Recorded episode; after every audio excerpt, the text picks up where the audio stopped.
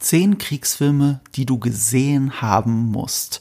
Das ist der Titel dieser Podcast-Folge, weil wir dachten, die zehn besten Kriegsfilme ist in dem Kontext vielleicht nicht die coolste Aussage, die man treffen kann, auch wenn es hier nicht um ganz klassische Antikriegsfilme gehen wird, oder Yves? Ja, das Kriegsgenre für sich es ist halt eine Nummer für sich. Es gibt histo historisch akkurate Filme, aber es gibt halt auch Genrefilme. Das Kriegsgenre ist derartig weit gefächert und wir wussten anfangs gar nicht, wie wir diese Liste überhaupt zusammenstellen. Anfangs haben wir gesagt, konzentrieren wir uns nur auf Zweite Weltkriegsfilme, werden wir dann ein paar Genrefilme mit reinhauen und ich, und die Antwort war dann ja. Und ich so, oh, okay, das ist der Spektrum, in dem ich mich bewege. Da haben wir noch mal geredet. Ich so, oh, okay, jetzt kommen andere Filme doch noch rein. Aber ich aber ich habe doch meine Liste schon zusammengestellt. Deswegen äh, glaube ich, möchte ich direkt vorab sagen, dass zwei Filme nicht auf meiner Liste stehen, die sonst anscheinend auf meiner Liste äh, stehen würden. Darf ich das gleich sagen? Nein, nein, das machen, wir, das machen wir gleich an den Stellen. Ich weiß nämlich, an welchen Stellen du gestruggelt hast. Ich nämlich auch. Ich habe selten mit einer Liste so gestruggelt. Mhm. Wir haben ja, ich war vor ein paar Wochen in Berlin und da haben wir mehrere Rankings aufgenommen. Das erste kam jetzt am Sonntag raus, unser Halloween-Filme-Ranking. Mhm. Es kommt natürlich noch ein Weihnachtsfilme-Ranking. Es kommen noch zwei Rankings, mit denen ihr gar nicht so rechtet. Und das hier haben wir auch spontan eingeplant. Deswegen herzlich willkommen zu dieser Sonderfolge. Ich bin der Marco von Nerdkultur und Eve von Movie Pilot. Hello. Hallöchen. und, Wunderschöne Einführung, meine Güte. Und wir struggleten mit dieser Liste. Zehn Kriegsfilme. Ja. Äh, es hat sich viel auch, ich habe bis gestern Abend noch geändert, ne? Ich war wirklich ganz, ganz perplex bei, de, bei den Sachen. Können wir das jetzt so reinnehmen? Passt das noch? Ist es noch ein Kriegsfilm? Bei manchen Sachen werden wir auch ein bisschen über das Genre diskutieren müssen. Ja, ja, aber ich habe mich ja dann letztendlich festgefahren auf Zweite Weltkriegsfilme und gerade deswegen wollte ich Filme drin haben. Mir war es krass wichtig, dass kein Film auf der Liste dem anderen auch nur irgendwie gleicht.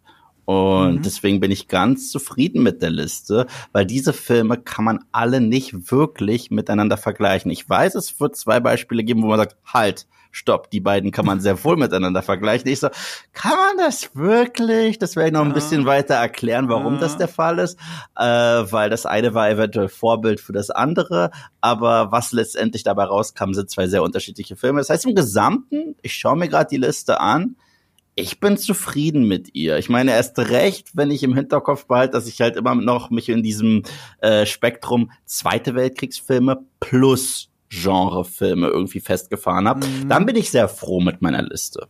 Ja, ich bin auch, jetzt, jetzt bin ich wirklich happy mit meiner Liste.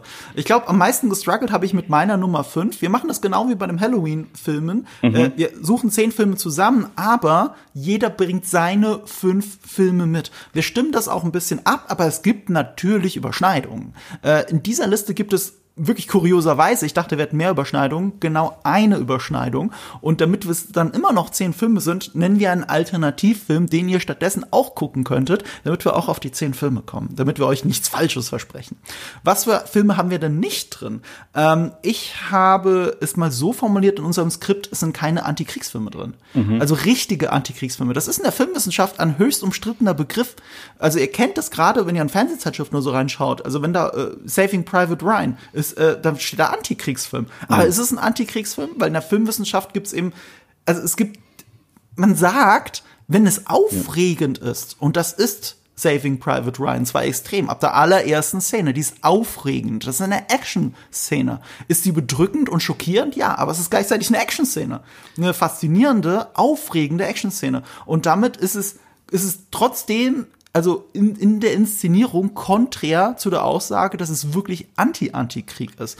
Darüber kann man natürlich streiten, aber daher, daher kommt diese Diskussion um Anti-Kriegsfilm. Und was ist denn ein richtiger Anti-Kriegsfilm, Yves? Na, ich würde sagen, äh, es, es ist sehr spannend. Ich würde ähm, Saving Private Ryan. Man kann trotzdem eine Anti-Kriegsaussage in einem Kriegsfilm haben, aber ja. ich würde Saving Private Ryan definitiv als Kriegsfilm bezeichnen, weil der Fokus ja, ja tatsächlich das Geschehen auf, der, auf dem Schlachtfeld ist. Und wenn genau. das der Fall ist, ist es de facto ein Kriegsfilm. Wie jetzt die Message ist, ist was ganz anderes. Aber wenn wir einen Film haben, der de facto auf dem Schlachtfeld spielt mit zwei Armeen, dann ist es in der Regel ein Kriegsfilm. Ich meine, es gibt äh, es gibt Holocaust-Filme und das mhm. sind äh, das sind Filme, die natürlich zu Kriegszeiten spielen, aber da ist der Fokus was ganz anderes. Da haben wir jetzt nicht zwei Armeen, die gegeneinander antreten, sondern wir schauen uns die Opfer des Krieges an. Und äh, das ist etwas ganz anderes. Und deswegen wird dort zum Beispiel ganz klar unterschieden. Schindlers Liste würde ich nicht als Kriegsfilm bezeichnen. Schindlers Liste ist genau. ein Holocaust. Höchstens ein Kriegsdrama. Und selbst da würde ich sagen, es, es, es hat ja mit den, es thematisiert nicht den Krieg, es thematisiert, thematisiert den Genozid. Ja.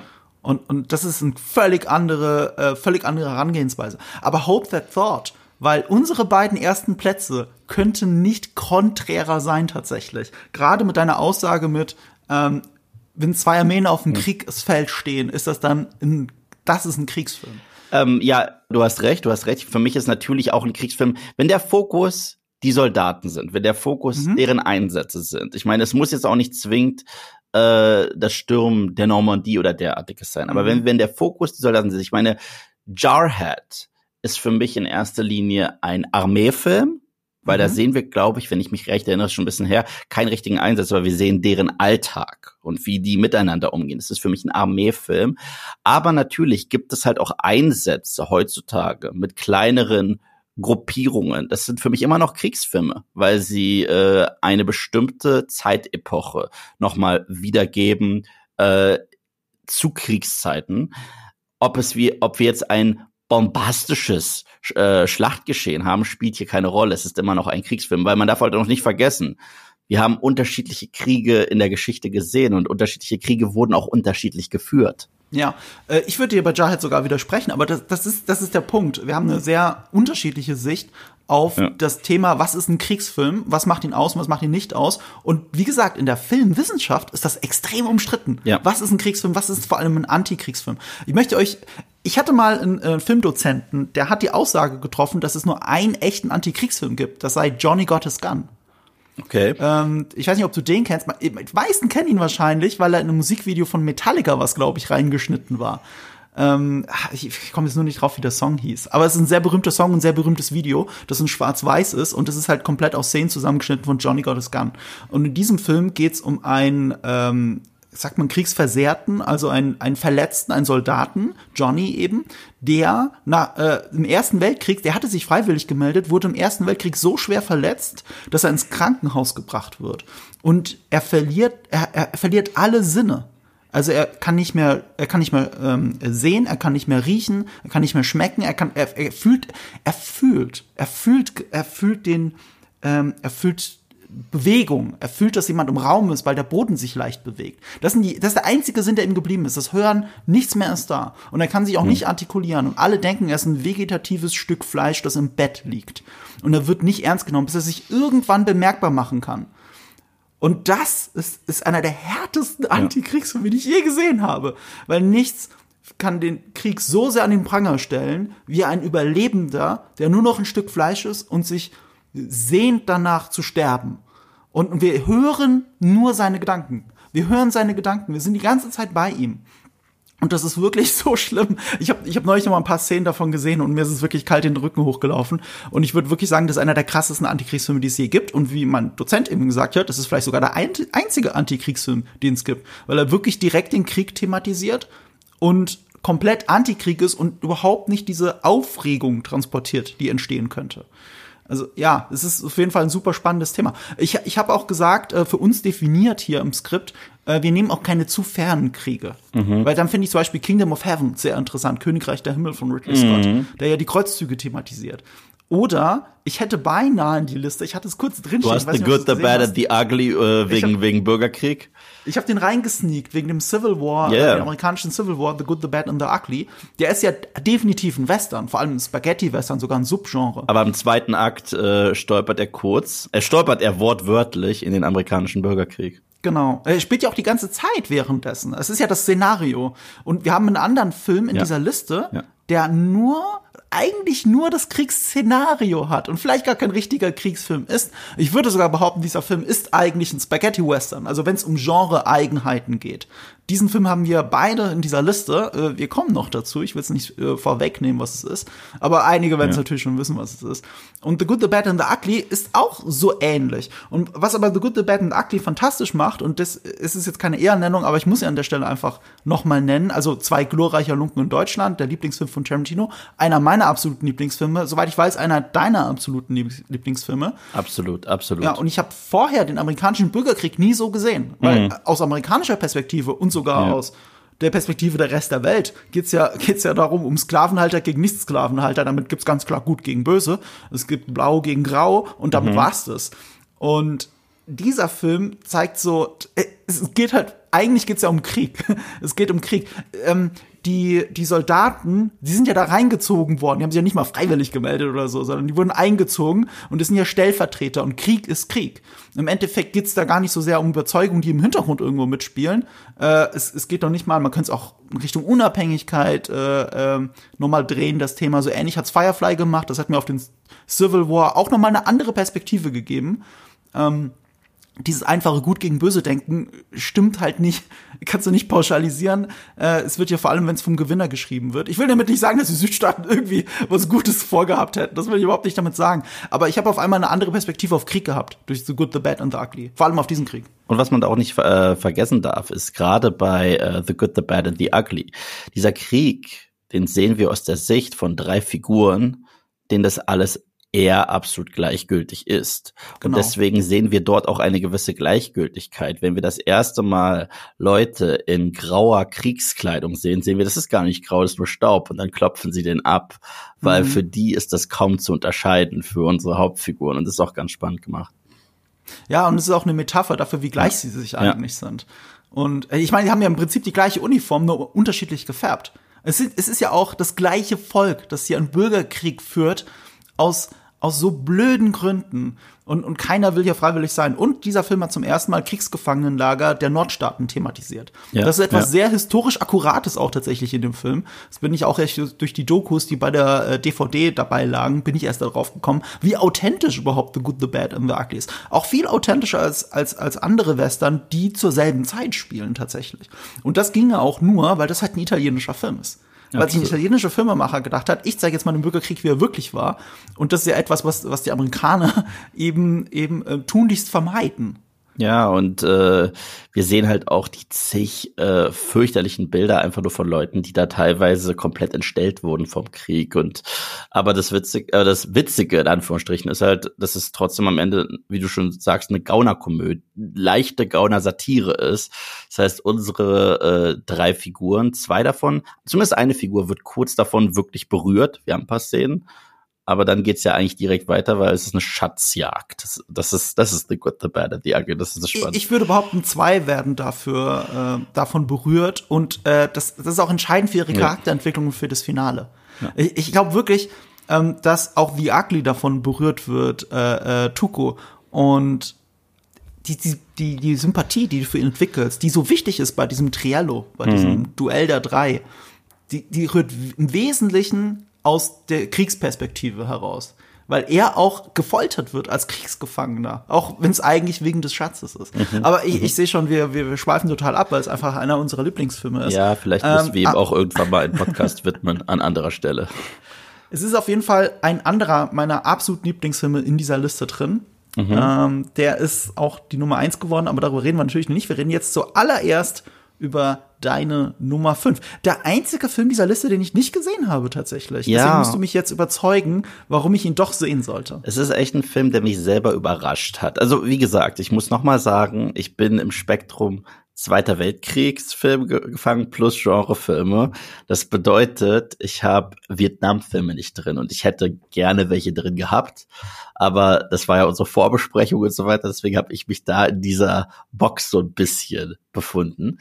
Und äh, ein Film, der ist mir aber nicht mehr aus dem Kopf äh, der ist mir nicht aus dem Kopf gegangen und es ist ein Film von 2016, noch relativ frisch, der sehr gute Kritiken bekommen hat sogar und die ich sogar unterschreibe. Aber es ist ein sehr, sehr, sehr, sehr unkonventioneller Kriegsfilm in, in gewisser Hinsicht und in gewisser Hinsicht dann schon. Das ist Hax Hacksaw Ridge von Mel Gibson. Mel Gibson an sich schon eine recht äh, kontroverse Figur. Nichtsdestotrotz ein großartiger Regisseur. Ich finde, das muss, das muss selbst ich ihm einfach zustehen, äh, zugestehen. Und äh, Hacksaw Ridge geht um einen sogenannten Conscientious Objector. Das ist jemand, der eigentlich nicht in den Krieg ziehen möchte und eine Waffe in die Hand nehmen möchte, um jemanden zu erschießen, aber gleichzeitig möchte er seinem Land dienen. Im Film geht es nämlich um Desmond Dawes und äh, seine Geschichte äh, wurde wirklich schon ähm, in Buchform veröffentlicht. Es gibt Dokumentationen zu ihm. Es ist eine wahnsinnig spannende Geschichte über einen jungen Mann, der recht gläubig groß geworden ist. Und das ist auch so eine Sache. Der Film, man könnte meinen, dass er ein bisschen mit äh, religiösem Dogma so ein bisschen auf den Kopf haut, aber ich finde, man kann auch als nicht religiöser Mensch diesem Film eine Menge, Menge abgewinnen. Das äh, Desmond Doss, äh, die erste, das erste Drittel ist eigentlich nur seine Geschichte, wie er dazu kam, dass er nie mehr äh, auch nur einer Fliege irgendwie was antun möchte. Und wir sehen seine relativ niedliche Geschichte, wie er sich verliebt und so weiter. Und dann haben wir den Angriff auf Pearl Harbor und er möchte tatsächlich seinem Land dienen, weil er sieht auch immer mehr Leute, die nach äh, Hause kommen und schwer verwundet sind. Er sieht immer mehr äh, in den Nachrichten, wie viele Leute sterben und er möchte seinen Teil dazu beitragen, aber das halt ohne eine Waffe in die Hand zu nehmen. Das heißt, er geht in die Akademie, er geht, äh, er trainiert und so weiter und so fort, aber er sagt, er wird niemanden erschießen, er wird niemanden töten, er möchte das nicht, das ist gegen Gott, sagt er. Aber es ist gleichzeitig so eine unfassbar optimistische und äh, lebensbejahende Einstellung und das in einer Zeit, in der es so etwas eigentlich nicht gab, kaum.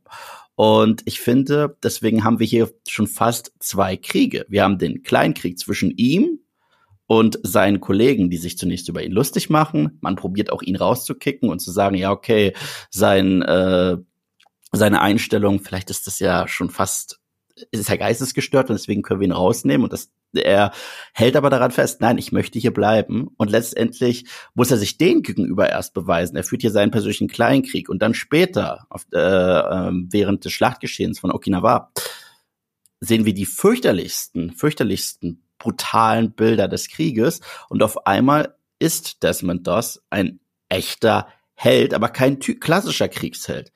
Er verarztet Menschen links und rechts. Er wirft Granaten zur Seite, dass niemand stirbt und so weiter und so fort. Und es ist für mich ein wahnsinniger Film mit einer überraschend optimistischen Aussage in einem derartig brutalen und gruseligen und schaurigen Kriegsszenario. Und deswegen fand ich ihn so besonders ganz abgesehen davon, dass Andrew Garfield wirklich eine super Performance hinlegt. Das ist recht blauäugige äh, Figur. Er ist schon fast der Forrest Gump der Kriegsfilme. Mhm. Ich weiß, Forrest Gump war selbst äh, im, im Vietnamkrieg.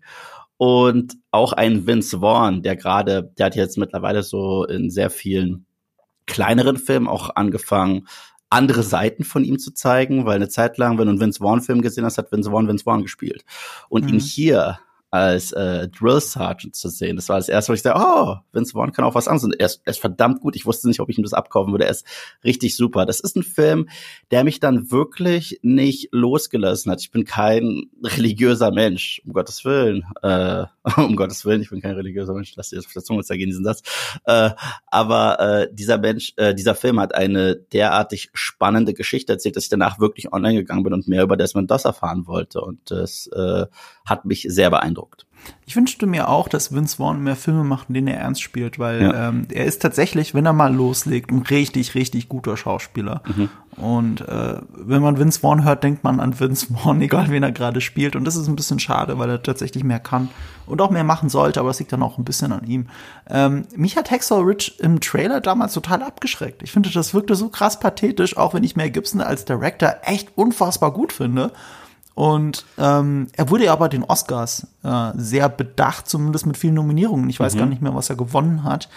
Ähm, ich hatte das Ganze als wirklich sehr pathetisch äh, aufgenommen, vor allem durch den Trailer. Kannst du diese, kannst du das bestätigen, dass er doch recht pathetisch ist? Oder ist das nur der Trailer, der natürlich komplett auf diesen amerikanischen Pathos auf, aufspielt, damit die Leute halt ähm, wirklich ins Kino rennen. Der Trailer hat tatsächlich wesentlich mehr Pathos als der tatsächliche ah, okay. Film. Der Film hat zwei, drei Szenen, die sehr viel Pathos haben. Aber ich würde gar nicht sagen, den typischen ähm, sehr staatlich-patriotischen Pathos, mhm. sondern eher den Pathos dieses, dieses einen Menschen, der, äh, der sich einfach so hart weigert, ein Leben zu nehmen und der halt äh, sich eigentlich nur Gott gegenüber rechtfertigen möchte und gleichzeitig einfach nur das menschliche Leben schätzen weiß. Und da hat der Film teilweise sehr viel Pathos und ein, zwei auch religiöse Allegorien auf jeden Fall. Aber ansonsten äh, würde ich das jetzt nicht unterschreiben. Ich würde den Film definitiv nicht als typisch oder konventionell mhm. beschreiben. Es ist wirklich was anderes. Es ist einfach eine wahnsinnig faszinierende Geschichte und gerade der der Switch, der Turn, weil diese erste Hälfte ist schon fast so eine, ja, also wenn das seine Biografie ist, ist sie das, aber dann ist es schon fast märchenhaft erzählt, wie er dazu kam und was seine äh, religiöse, was sein religiöser Background ist, dass er mal versehentlich fast seinen Bruder erschlagen hat, als er noch ein kleiner Junge war in einem, in einem Spiel und danach das nie mehr gemacht hat und sich dann noch mit teilweise Kain und Abel und so weiter äh, vertraut gemacht hat. Und dann sehen wir halt, wie sehr sich äh, in eine Krankenschwester verliebt und ihr immer wieder Blut spendet, einfach nur mit ihr zu reden. Und es ist auch krass niedlich, wie sich die beiden näher kommen und flirten. Und das ist schon fast, äh, das ist so süß gemacht, weil die beiden auch eine wahnsinnig, eine wahnsinnige äh, Chemie haben.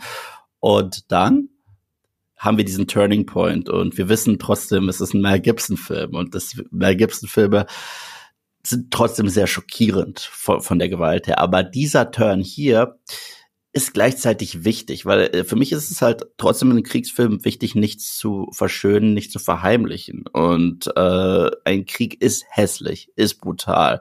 Und äh, ich weiß, es wird sich mal geschritten, wie viel sollte man davon zeigen und so weiter. Das ist vielleicht Exploitation-mäßig. Es wirkt für mich in diesem Film nicht Exploitation-mäßig, weil wir das trotzdem aus der Sicht dieses einen Menschen haben, der gerade in diesem Szenario, wo es unfassbar blutig zur Sache geht, er denkt nicht eine Sekunde daran, eine Waffe in die Hand zu nehmen und sich zu wehren. Und das ist wahnsinnig spannend, weil ich glaube, da kann man sich dann selber in die Situation probieren zu versetzen. Was würde ich denn tun in dieser Situation jetzt gerade? Und äh, das ist wirklich überraschend bemerkenswert. Und das ist halt das, wovon ich gesprochen habe. Das ist ein zweierlei Krieg. Es ist der Krieg auf der äh, auf dem Schlachtfeld, aber es ist der, auch der Krieg mit seinen Kollegen, äh, denen ja schon äh, von Anfang an der Ratschlag gegeben wird, okay, wenn ihr auf dem Schlachtfeld seid, steht nicht neben äh, Desmond Doss, weil der wird euch nicht helfen können, er möchte keine Waffe in die Hand nehmen und so weiter und so fort. Und wie sich dann nach und nach da so ein Respekt für ihn entwickelt, finde ich wirklich Wahnsinn. Okay.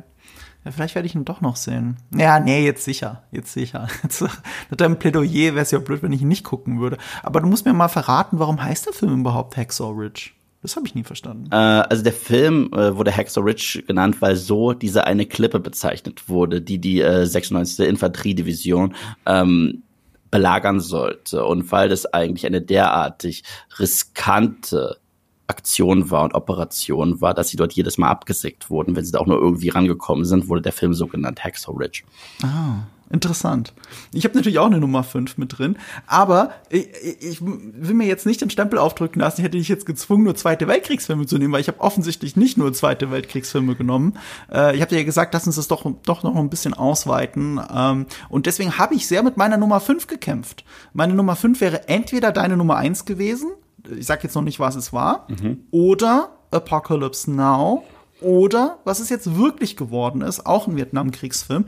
Aber ich glaube, das ist der prägendste von den von den ja, dreien. Ja. Deswegen hat er mein, hat, es gehört er einfach äh, bei mir auf die auf Platz 5 und das ist äh, Full Metal Jacket. Oh, Wahnsinnsfilm. Hast du dich ja auch sehr gefreut, dass ich den reingenommen habe. Also ein Stanley Kubrick-Film hat es dann doch noch auf diese Liste geschafft. Ja. Wobei, hat er einen anderen Kriegsfilm gemacht? Ich glaube, Barry Lyndon könnte man vielleicht da reinzählen? Nein, eigentlich auch nicht, ne? Ich habe den nicht gesehen. Wirklich. Nur ein paar Szenen. Okay, vergiss, was ich gesagt habe. Ähm, aber auf jeden Fall, Full Metal Jacket gehört da rein. Und vor allem, weil er, weil er äh, auch so interessanterweise popkulturell so wirksam war. Ich, ich, ich glaube, ich kann keine Drill Sergeant Szene in irgendeinem Film sehen, ohne im Hinterkopf immer an Full Metal Jacket zu denken. Entweder, weil offensichtlich Full Metal Jacket auch diese Szene so hart beeinflusst hat, oder weil es so im Kontrast zu Full Metal Jacket steht und deswegen auch daran scheitert. Weil man stellt es sich jetzt immer so vor wie ein Full Metal Jacket und das hat auch einen guten Grund. Also die erste, also was, was grandios an dem Film ist, der ist in zwei Teile geteilt. Es gibt zwei Hälften. Und wenn die Leute von Full Metal Jacket reden, reden sie meistens von der ersten Hälfte. Ja, ja. Was verständlich ist, weil das ist die, in Anführungsstrichen, mhm. faszinierendste, Schrägstrich, unterhaltsamste tatsächlich das ist das Tolle an Full Metal Jacket. Es schafft es mhm. tatsächlich, dich einerseits unterhalten und andererseits damit so den inneren Voyeur Voyeuristen herauszukitzeln und dass du dich selber dabei erwischst, wie falsch das eigentlich ist, dass du das in irgendeiner Art und Weise glorifizierst. Und dafür ist auch die zweite Hälfte so wichtig, weil, weil dann die Soldaten so weit sind und mit einem echten Konf Krieg konfrontiert sind, dass es so konträr zu allem ist, was sie gelernt haben. Wofür war das überhaupt? Und, und wie entmenschlicht der echte Krieg eigentlich ist. Anders auch, aber anders als, als die Ausbildung. Und ähm, ja, das macht den Film halt so stark für mich. Die, die, der Ausbildungsanteil, eben die erste Hälfte, wird im Wesentlichen geprägt von, oh, ich weiß gar nicht, wie der Darsteller heißt, müsst ihr jetzt nachschauen. Weißt du das? Barley Ermy. Okay. Der war, äh, wie nochmal? Dem, dem Drill Sergeant, der auch im wahren ja. Leben, äh, wahren Leben Darauf wollte ich gerade hinaus. Ja, ja. Faszinierende Geschichte dahinter. Er war eigentlich, ähm, ähm, wie sagt man, Berater für den Film. Ja, yeah, yeah. Und er sollte die Drill Sergeants, mhm. die Darsteller beraten, wie sie das spielen sollen. Und das hat er selber so viel besser gemacht, dass ihn äh, Stanley Kubrick direkt dafür engagiert hat, weil einen besseren Schauspieler dafür wirst du einfach nicht finden. Und so war es ja auch, wie mhm. er das geprägt hat. Und, und äh, für den Rest seiner Karriere hat er ja auch davon gelebt. Also man sieht ihn zum Beispiel in Peter Jacksons Frighteners. Mhm. Was ja im Wesentlichen bedeutet, dass sein toter Geist da drin nochmal vorkommt. Auch faszinierend fand ich, er ist der Vater von Dr. House in ein paar Folgen. Und äh, eben auch, ähm, kommt eben auch vom Militär und das erklärt, warum Dr. House ist, wie er ist und auch eher seiner Mutter zugewandt ist und anti-autoritär ist. Warum Dr. House so anti-autoritär ist. Das wird durch ihn erklärt. Und damit indirekt durch Full Metal Jacket erklärt. So, so, so, so reime ich mir das immer zusammen. Ja, und ja, das ist, äh, ist auch so ein Film, wo ich mich immer wieder dabei erwische, dass ich auf YouTube hängen bleibe und Videos dazu gucke. Ja. Sowohl auch. angeheitert, weil das ist einfach so bei diesem Film, und gleichzeitig schockierend. Deswegen auch das Ende dieser ersten Hälfte. Unfassbar krass. Ich will es nicht mal spoilern für die Leute, die es nicht gesehen haben sollten, warum auch immer. Ich kann nur sagen, schaut euch den Film an, er ist nicht ohne Grund so kultig. Und ähm, die erste Hälfte ist genau das, was wir gesagt haben, was eigentlich nicht hier drin ist, Antikriegsfilm. Ja, die erste ja. Hälfte ist ein reiner Antikriegsfilm. Und die zweite Hälfte zeigt den Krieg und in Kombination mit dem ersten wird es zu einem Kriegsfilm, schrecklich Antikriegsfilm. Ja, ja.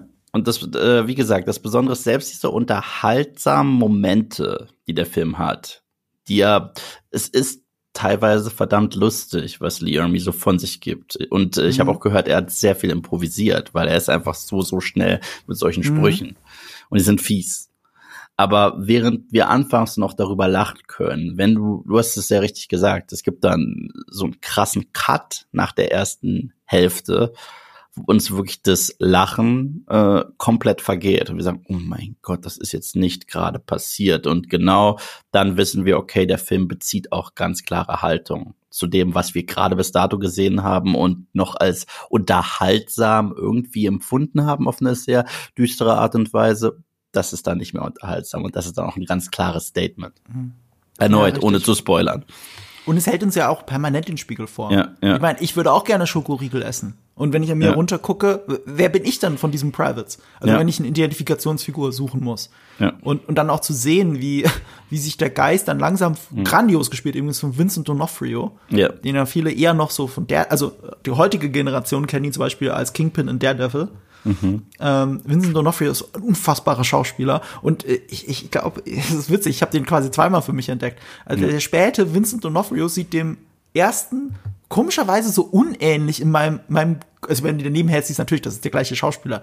Aber, aber ich habe das nicht kapiert, ich habe das nicht umrissen. Wenn ich Vincent D'Onofrio in anderen Rollen gesehen habe, ich habe immer, ich habe gebraucht am Anfang, um zu verstehen, ach, das war der Private in, äh, in Full Metal Jacket, holy shit. Äh, Private, pa Private Paula. Ich bleib dabei, die merkwürdigste Vincent D'Onofrio-Rolle aller Zeiten, die er trotzdem irgendwie rockt, ist seine Antagonistenrolle im ersten Men in Black-Film.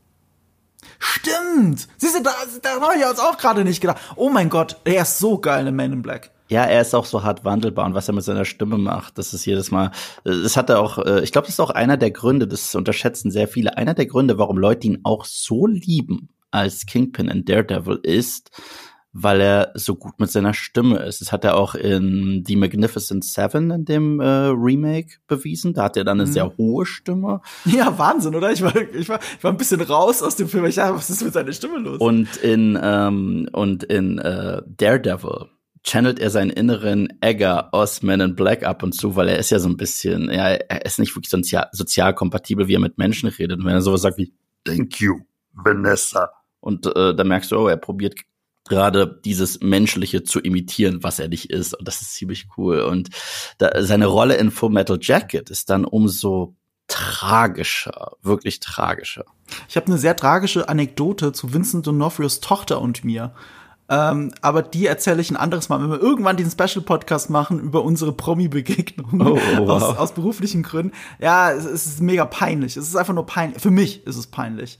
Aber andererseits hatte ich im Nachhinein auch ziemlich recht. Das ist jetzt ein harter Spoiler für, ein harter Teaser, ein harter Teaser für diesen Talk, den wir irgendwann mal ja. machen werden. Erinnere mich dann dran, dass ich dir meine Vincent D'Onofrios Tochter-Geschichte erzähle. Ich bin jetzt so interessiert, meine Güte, das kannst, sowas kannst du nicht einfach mittendrin droppen. und übrigens, und das hat mit Sean Penn zu tun. Das hat auch gleichzeitig mit Sean Penn zu tun. Es wird immer interessanter. Es wird immer ja, interessanter. Ja, der ist mit ihr verheiratet. Okay. Das ist äh, kleiner, kleiner. Also, also ja, ich habe so irgendwie gefühlt mit Sean Penn, Vincent D'Onofrios Tochter und vielleicht auch mit Vincent D'Onofrio verschätzt. diese, diese Scheiß. Aber ist auch egal. Es ist, es ist Ergebnis schlechter Recherche und eigentlich war die Recherche zu gut. Also okay. eigentlich habe ich gar nicht so Schuld. Ist, ist auch egal. Ist, äh, das kommt ein anderes Mal. Full Metal Jacket. Du wirst es äh, dir definitiv nicht haben. so hart verscherzt haben wie äh, die, die arme Dame, die John Cusack interviewt hat und ihm gratuliert hat zu American Beauty und nicht Ruhe gegeben hat und ihn irgendwie mit Kevin Spacey verwechselt hat. Nein! So, und, äh, äh, und sie meinte, ah, schön, schön Sie zu treffen. Wir haben erst gestern American Beauty gesehen. Und er, ah, okay, warum ist das seltsam? Und es ist so hart unangenehm. Und anstatt, dass sie es einfach lässt und, das, und dann zur nächsten Frage springt, sagt sie, wie, wie, war es nicht in dem Film? Und es ist so unangenehm. Also nur daran zu denken, ich, äh, der st äh, stellen sich mir die Nackenhaare auf, wie unangenehm, meine Güte. Okay. Musst du gucken. Gibt's, gibt's online. Oh, so, ja, es ist wahrscheinlich in jeder Interview Cringe Compilation ist das recht weit oben. Aber ja, das ist ein Thema für einen anderen Tag. Ja, Full Metal Jacket, äh, fantastische Wahl, Marco. Hätte ich bei mir auch reingenommen. Äh, ich habe mich dann tatsächlich in dieser Box so ein bisschen eingeschlossen nach unserem ursprünglichen äh, Gespräch. Aber ich bin verdammt glücklich, dass dieser Film es hier reingeschafft hat. Weil du sagst, du sagst, dieser Film ist popkulturell relevant. Dieser Film ist ikonisch. Der Film ist zu Beginn sogar unterhaltsam. Er ist verflucht düster. Er hat einen rabenschwarzen Humor eigentlich auch in der mhm. ersten mhm. äh, Hälfte. In der zweiten zeigt er uns die absolut heftigsten Grauen des Krieges und es ist durch und durch ein Kubrick-Film. Das ist halt die Sache. Wenn Kubrick einen Kriegsfilm macht, ist das trotzdem noch ein Kubrick-Film. Ich kann es mit nichts anderem vergleichen. Das ist genauso wie wenn Kubrick einen Horrorfilm macht. The Shining, ich kann das mit keinem anderen Horrorfilm vergleichen. Deswegen, ich bin sehr glücklich, dass dieser Film hier auftaucht und hätte ihn selber genommen, wenn du das nicht schon getan hättest.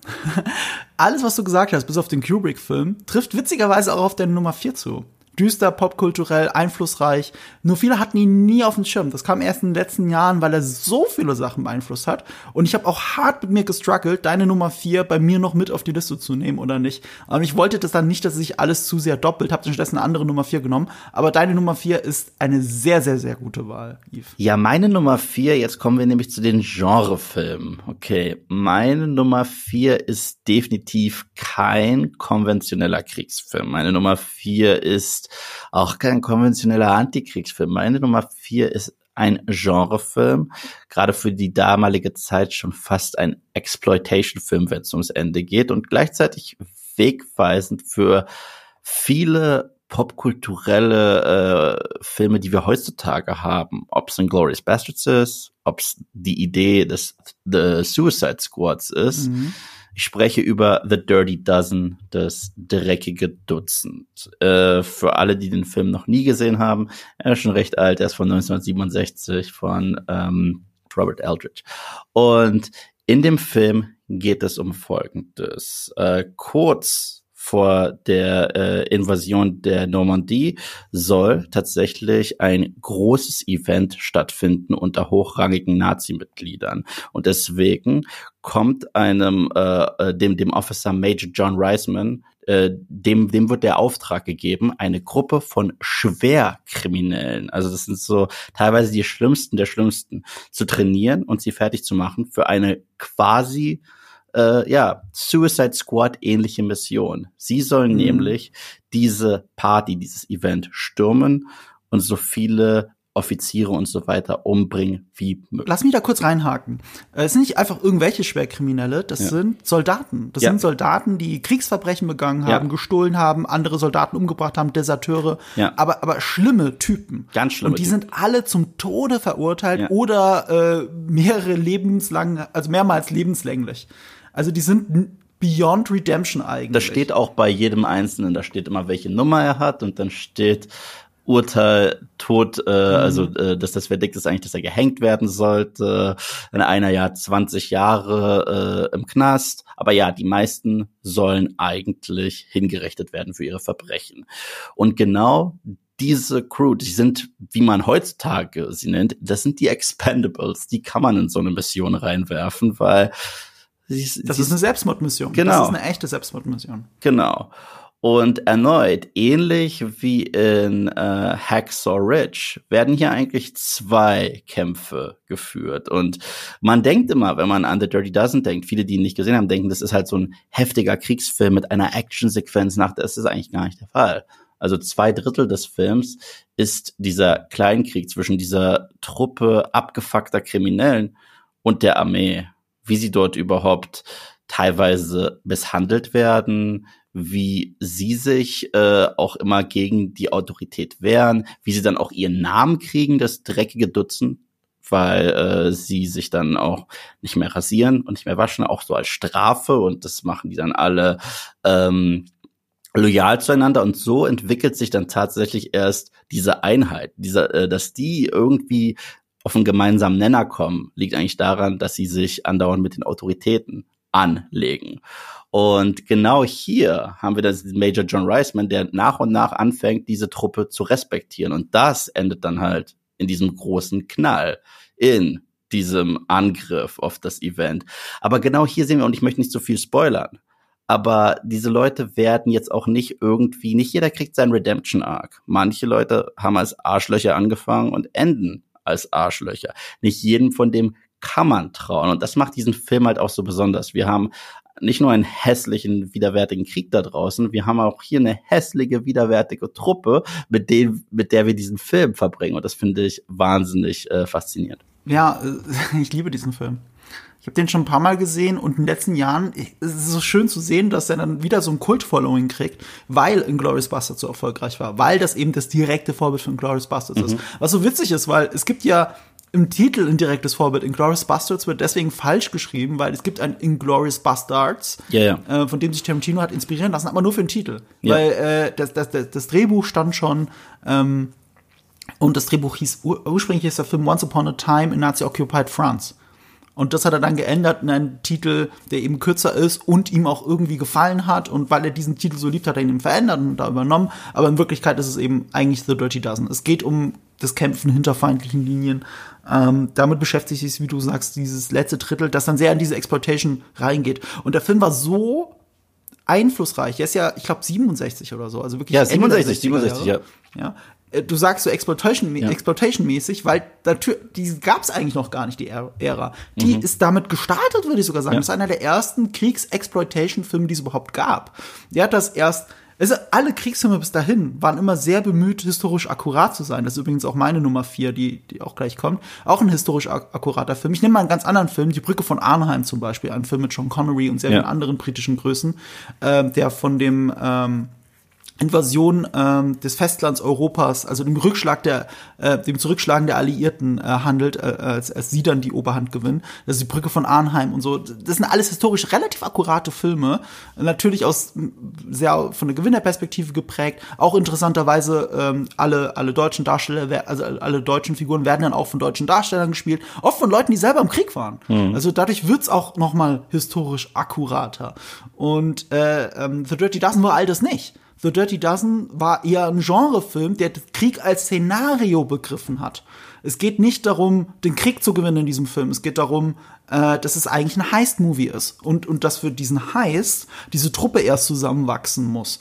Und das haben sie so grandios gemacht und natürlich mussten sie auch dafür, also sie hatten andere Mittel gebraucht. Ich meine, die, die, der größte Teil dieses Films äh, spielt in einem kleinen, selbst zusammengebauten Trainingslager. Ja, ja, voll. So, das ist ein sehr minimalistisches Set. Also wenn nicht die ganze Militärapparat drumherum wäre, von den Trucks bis, ich glaube, man, man, sieht sogar irgendwann, nee, nicht mal Panzer, ich glaube Panzerfahrzeuge vor allem. Mhm. Ähm, wenn das alles nicht wäre, wäre das auch als sehr billiger Exploitation-Film wäre das auch durchgegangen. Und damit hat er eben auch diese Ära begründet, weil dann viele das versucht haben nachzumachen. Also auch von The Dirty Dozen gibt's äh, Fortsetzungen, die aber nicht der Rede wert sind. Ähm, und eben geistige Nachfolger, die bis heute hin hierher kommen. Und da schließt sich ein bisschen der Kreis. Unser erster Podcast war über The Suicide Squad, mhm. der im Wesentlichen von The Dirty Dozen geprägt war. Und ja, man kann, man kann gar nicht genug beschreiben, wie einflussreich dieser Film war. Und er hat natürlich auch viele große Schauspiellegenden hervorgebracht. Ich habe jetzt die Wikipedia-Seite gerade nicht auf, aber wer mir sofort einfällt, sind Telly Savalas und äh, Charles Bronson. Ja. Charlie Bronson, äh, eine seiner ersten großen Rollen, er hat, er hat schon wirklich hat schon lange gespielt, aber, aber hier hat er sich dann auch als, als Träger für einen Actionfilm in Anführungsstrichen hervorgetan. Und äh, ja, großartig. Einfach großartig. Und äh, das Witzige ist, dem Film eher so gerade damals wurde er auch sehr, sehr heftig, heftig kritisiert für seine Brutalität. Wenn man ihn mhm. heute guckt, merkt man eigentlich, wie desensibilisiert wir sind, weil wir uns angucken und sagen, oh, das ist es. Also der Film ist funktioniert auch äh, überraschend gut ohne viel Blut und Gore. Aber wie gesagt, es ist ein Genrefilm, es ist kein traditioneller Kriegsfilm. Und was auch ganz spannend ist, dass viele der Schauspieler auch tatsächlich gedient haben. Also Lee Marvin, die Hauptfigur, ja. war selber äh, im Krieg, aber trotzdem haben sie sich für diesen Film äh, alle hergegeben. Und ich glaube, das gibt dem Film dann trotzdem etwas recht Authentisches in der Art und mhm. Weise, wie sie miteinander reden, wie sie diese ja. Dialoge trotzdem gut verkaufen. Und das funktioniert in dem Film verdammt verdammt gut. Also wenn man ihn nicht gesehen hat, bis heute wirklich, er hält sich verdammt gut. Ich habe ihn so vor, ich glaube, sechs Monaten das letzte Mal gesehen. Ich glaube, ich habe ihn gesehen vor The Suicide Squad nochmal. Ich wollte mich da nochmal so ein bisschen back to the roots begeben und ich bin sehr glücklich mit dem Film bis heute und es ist es, der Film ist keine schwere Kost, muss man dazu sagen. Es gibt viele Filme auf unserer, es gibt noch Filme auf unserer Liste, die schwere Kost sind. Full Metal Jacket war schwere Kost, dieser Film ist keine schwere Kost. Ja, der ist, der ist eher tatsächlich unterhaltsam, einfach spannender Abenteuer heißt Movie. Aber die Brutalität rührt ja nicht um, also äh, rührt aus zwei Gründen. Erstens schafft es dieser Film seiner langen Laufzeit auch, uns diese Charaktere ans Herz wachsen zu lassen. Ja. Gleichzeitig ist er bei jeder Zeit bereit, jeden einzelnen von denen über die Klinge springen zu lassen. Mhm. Ähm, äh, so viel kann ich verraten, dass Charles Bronson nicht dazu gehört, ist nicht, äh, weil er ein großer Star war, sondern weil äh, der Film es auch verlangt, dass ein paar Leute überleben. Er, erst danach wurde Charles Bronson erst ein richtig, richtig, richtig großen Star. Vorher war er immer Nebendarsteller, Nebendarsteller, Nebendarsteller. Ja. Das ist der eine Grund. Der andere Grund ist, sie bringen halt Wehrlose um. Ja. Das ist, gerade im amerikanischen Kino war das nicht sehr etabliert. Das kam, das kam sogar in den 60er Jahren erst langsam ins Kino durch das New Hollywood und davor eben zum Beispiel James Bond 1962, dass eben der Held einen, einen, einen jemanden erschießt, der sich nicht wehren kann den er nicht erschießen müsste. Könnte ihn auch gefangen nehmen oder was auch immer. Aber nein, er erschießt ihn. Und genau das macht The Dirty Dozen im Dutzend. Yeah. Also da werden sehr viele wehrlose Menschen umgebracht. Es werden Kriegsverbrechen begangen. Yeah. Und das ist das Interessante, das ist die Ironie an dieser ganzen Geschichte. Kriegsverbrecher äh, sollen Absolution äh, äh, erhalten, indem sie für die Regierung Kriegsverbrechen begehen. Ja, und zwar und alles äh, als Black Ops Team quasi, so uh, fern jeder Öffentlichkeit. Und äh, das macht auf einer Meta-Ebene tatsächlich auch noch mal bedrückender, als man denkt. Daher diese Brutalität. Mhm, mh, absolut. Was mich sehr geprägt hat, auch sehr brutal ist, auch aus den 60er Jahren ist und auch sehr authentisch, ist der nächste Film. Dieser Film, den habe ich aber vor allem drin, und es ist schon länger her, dass ich ihn gesehen habe, ich habe ihn schon äh, vor allem drin, weil ich ein großer Star Wars-Fan bin. Und diesen Film habe ich sogar gesehen vor Star Wars. Und das hat auch im Nachhinein für mich erklärt, warum ich die Dogfights in Star Wars so unfassbar fantastisch finde. Es ist einer der wichtigsten Filme der Filmgeschichte für Star Wars, eines der wichtigsten Inspirationsquellen. Und die wenigsten Leute haben ihn gesehen, aber er ist fantastisch. Er heißt äh, in Deutschland die Luftschlacht um England. Battle of Britain, meine Nummer vier. Und ich gebe heute zu, das ist der Film auf deiner Liste, den ich nicht gesehen habe. Ich schaue mir heute im Gesamten der Liste an. Gibt es noch einen? Ja, es gibt noch einen zweiten Film. Das heißt, dieses Mal bei Halloween hattest du, glaube ich, drei, drei ich nicht von gesehen, meinen ja. Filmen nicht gesehen. Ja. ja, ich habe diesen Film nicht gesehen. Deswegen frage ich dich jetzt, Marco, warum sollte ich ihn sehen und was macht ihn so besonders? Ähm, die Art, wie er die Dogfights darstellt. Also es geht, also es heißt ja auch schon Luftschlacht um England. Es geht natürlich um um, ähm, um den Versuch der Nazis, die äh, Großbritannien zu bombardieren durchgehen. Die sind einfach mit den Bombern rübergeflogen und haben England bombardiert. Und äh, das sah lange Zeit danach aus, als, als, als würde äh, mit dieser Taktik Nazi-Deutschland auch tatsächlich äh, England in die, Knie, in die Knie zwingen. Und es geht darum, wie, wie die Piloten dieses Ruder langsam umreißen mit ihren Spitfires. Ähm, da werden jetzt natürlich, da kann man jetzt lange drüber streiten, das ist auch ein Thema in diesem Film. Was war das überlegene Flugzeug, dass der die Jagdgeschwader der, der äh, von Nazi-Deutschland oder eben die Spitfires der Engländer. Das ist ein großes Thema in diesem Film. Aber die Art, wie es inszeniert, fand ich halt so fantastisch. Also, ihr habt das alle gesehen, ihr habt es nur nicht gewusst. Es ist einfach ein Angriff auf den Todesstern mhm. in, äh, in Star Wars. Der wurde von zwei Filmen geprägt, muss man dazu sagen. Einmal, einerseits von Luftschlag in England und einmal von The Dam Busters, wo ich gar nicht weiß, wie der wie der auf Deutsch heißt. Das ist der Anflug. Der Anflug durch die Schneise und dann dieses Bomben abwerfen. Das ist aus The Dam Busters, ein Schwarz-Weiß-Film. Ähm, aber Luftschlacht um England äh, aus, ich muss mal kurz überlegen, Mitte der 60er oder Ende der 60er Jahre. Äh, ich schaue kurz nach, oh, 69 sogar. Ähm, der der hat eben diese, diese Funksprüche die ganze Zeit, diese Funksprüche, dieses, wie, wie, wie, wie, wie fragil ein Pilotenleben eigentlich ist. Das macht er auch ganz, ganz interessant, immer wenn, wenn, wenn ein Flugzeug abgeschossen wird, du siehst dann immer das Öl gegen die, die Scheibe spritzen. Und es wirkt auf einer Metaebene wie Blut, das rumspritzt. Ja, ja. Das ist gleichbedeutend damit. Wenn du siehst, dass das Öl aus dem Motor rumspritzt, dann ist es mit dem vorbei. Und, und genauso ist es, ist, äh, ist es eben, wenn das Blut von der, von der Person rumspritzen würde. Also der Film ist erschreckend brutal, ohne zu explizit zu sein. Ähm, es zeigt, wie fragil das Pilotenleben ist. Du hast diese Funksprecher, hast immer diese Masken, dieses eigentlich der gesamte Funkverkehr, den du aus Star Wars kennst, mhm. der, der, ist davon einfach inspiriert. Du siehst es auch nochmal schön aufgewärmt in Rogue One, a Star Wars Story. Der begreift sich ja selber ja auch mehr als ein Kriegsfilm, als ein klassischer Star Wars Film. Und auch ihr, der wieder, extrem geprägt von Battle of Britain.